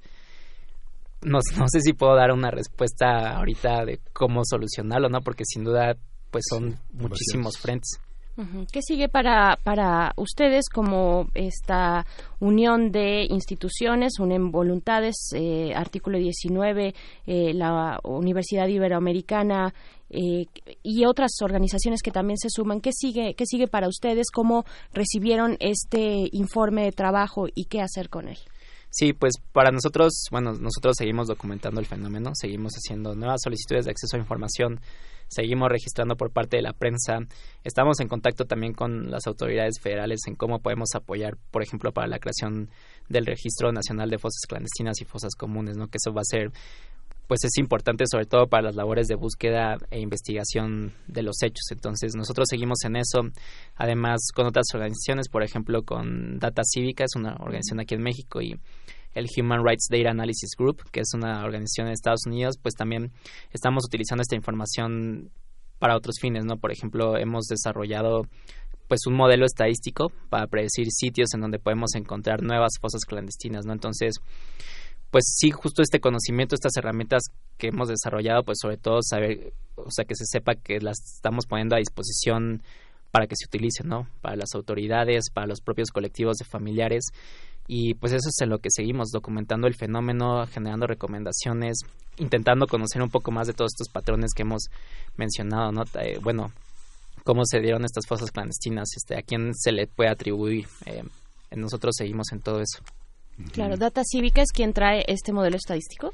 Pues es un modelo, lo hemos desarrollado entre las tres organizaciones, Data Cívica, Human Rights Data Analysis Group y nosotros. Eh, Pues ponemos diferentes conocimientos que tenemos las tres organizaciones y de hecho próximamente vamos a actualizar nuestros resultados porque las predicciones que teníamos eran hasta 2016 entonces vamos a actualizar las predicciones hasta 2018. Es inevitable preguntarte, Jorge, por último, este, ¿cómo, cómo, se, ¿cómo se vive un programa así del que tú formas parte en la Universidad Iberoamericana? La composición de la universidad, la forma de generar conocimientos, de discutir la realidad nacional, ¿qué hace que, eh, qué marca, qué, qué es, cuál es el signo de la Universidad Iberoamericana en este contexto y cómo se vincula? Pues bueno, creo que como universidad jesuita pues siempre está la responsabilidad de, acercarse a, quienes han sufrido violencia, a quienes sufren desigualdades, ¿no? Entonces, pues es, es sí es un objetivo que tiene la universidad pues desde hace muchos años, ¿no? Y dentro del programa, por lo menos no es un programa tan grande, pero pues todos estamos pues en la disposición de poner nuestros conocimientos y las herramientas que tenemos para apoyar un poco a las, en esta realidad, ¿no? Y además, pues no solo es frente al tema de derechos humanos, también tenemos programas de migración, de medio ambiente, eh, de interculturalidad y además, pues vinculándonos con diferentes departamentos también, ¿no? El departamento de economía, el departamento de derecho, los departamentos de ciencias sociales e historia, que sí, al final pues entendemos que la, academia tenemos también mucha responsabilidad por acercarnos a estos fenómenos y sobre todo salir de las propias aulas, ¿no? Eh, creo que también inclusive pues la academia en México llegó un poco tarde, hay que aceptarlo eh, a, estos temas, ¿no? Entonces, pues tenemos una responsabilidad importante por, por ayudar y poner eh, a disposición todo lo que nuestros conocimientos y pues sí, sobre todo, pues creo que es parte del, de lo que ha promovido la Compañía de Jesús desde hace muchos años, ¿no? Sí, hay una vocación por los derechos humanos ahí desde hace ya algunos años, precisamente la Universidad Iberoamericana y muchas personas eh, muy relevantes en ese ámbito que están en la administración pública, incluso ya en los órganos desconcentrados o independientes, ¿no? Eh, COPRED, CONAPRED, etcétera, eh, varias personas que, que han salido de las filas de la Universidad Iberoamericana. Agradecemos, te agradecemos mucho, Jorge Ruiz Reyes, investigador del programa de derechos humanos de esta Universidad Iberoamericana, nuestra universidad hermana también. Muchísimas gracias. No, muchas gracias a ustedes por el espacio. Y que tiene un gran elemento de laicidad y de diversidad en los estudiantes que forman parte de ella, porque finalmente también es una universidad del mundo. ¿no? Sí. Sí. Muchas gracias. Muchas, gracias, a ustedes. Y pues nosotros estamos ya por despedirnos, nos vamos a ir con algo de música y vamos a regresar para despedirnos. No, ya con esta nos vamos. Con esto nos vamos. Vamos a escuchar eh, el Tu Amor. Esto es de Dus Minguet y bueno, con esto nos despedimos. Les invitamos a permanecer en la programación de Radio UNAM y encontrarnos mañana a partir de las 7 de la mañana aquí en Primer Movimiento. Y pues bueno, muchísimas gracias por sus comentarios, gracias a la producción de este programa. Miguel Ángel, gracias también. Gracias, gracias a todos. Gracias a nuestros radioescuchas. Nos escuchamos mañana en punto de las 7. Eh, esto fue Primer Movimiento. El mundo desde la universidad. El meu cos vesteix de dol, un somriure per passar la nit. Demà et deixo, et deixo al llit, de la suite.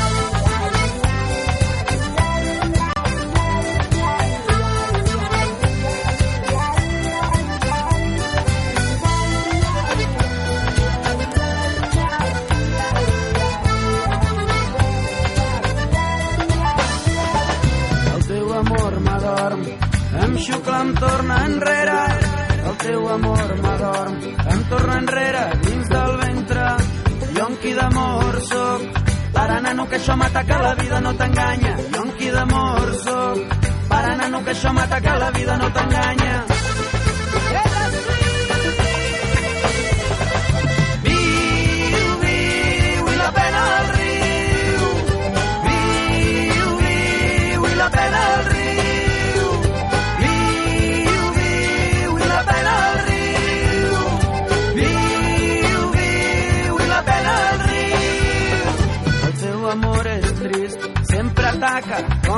Daga.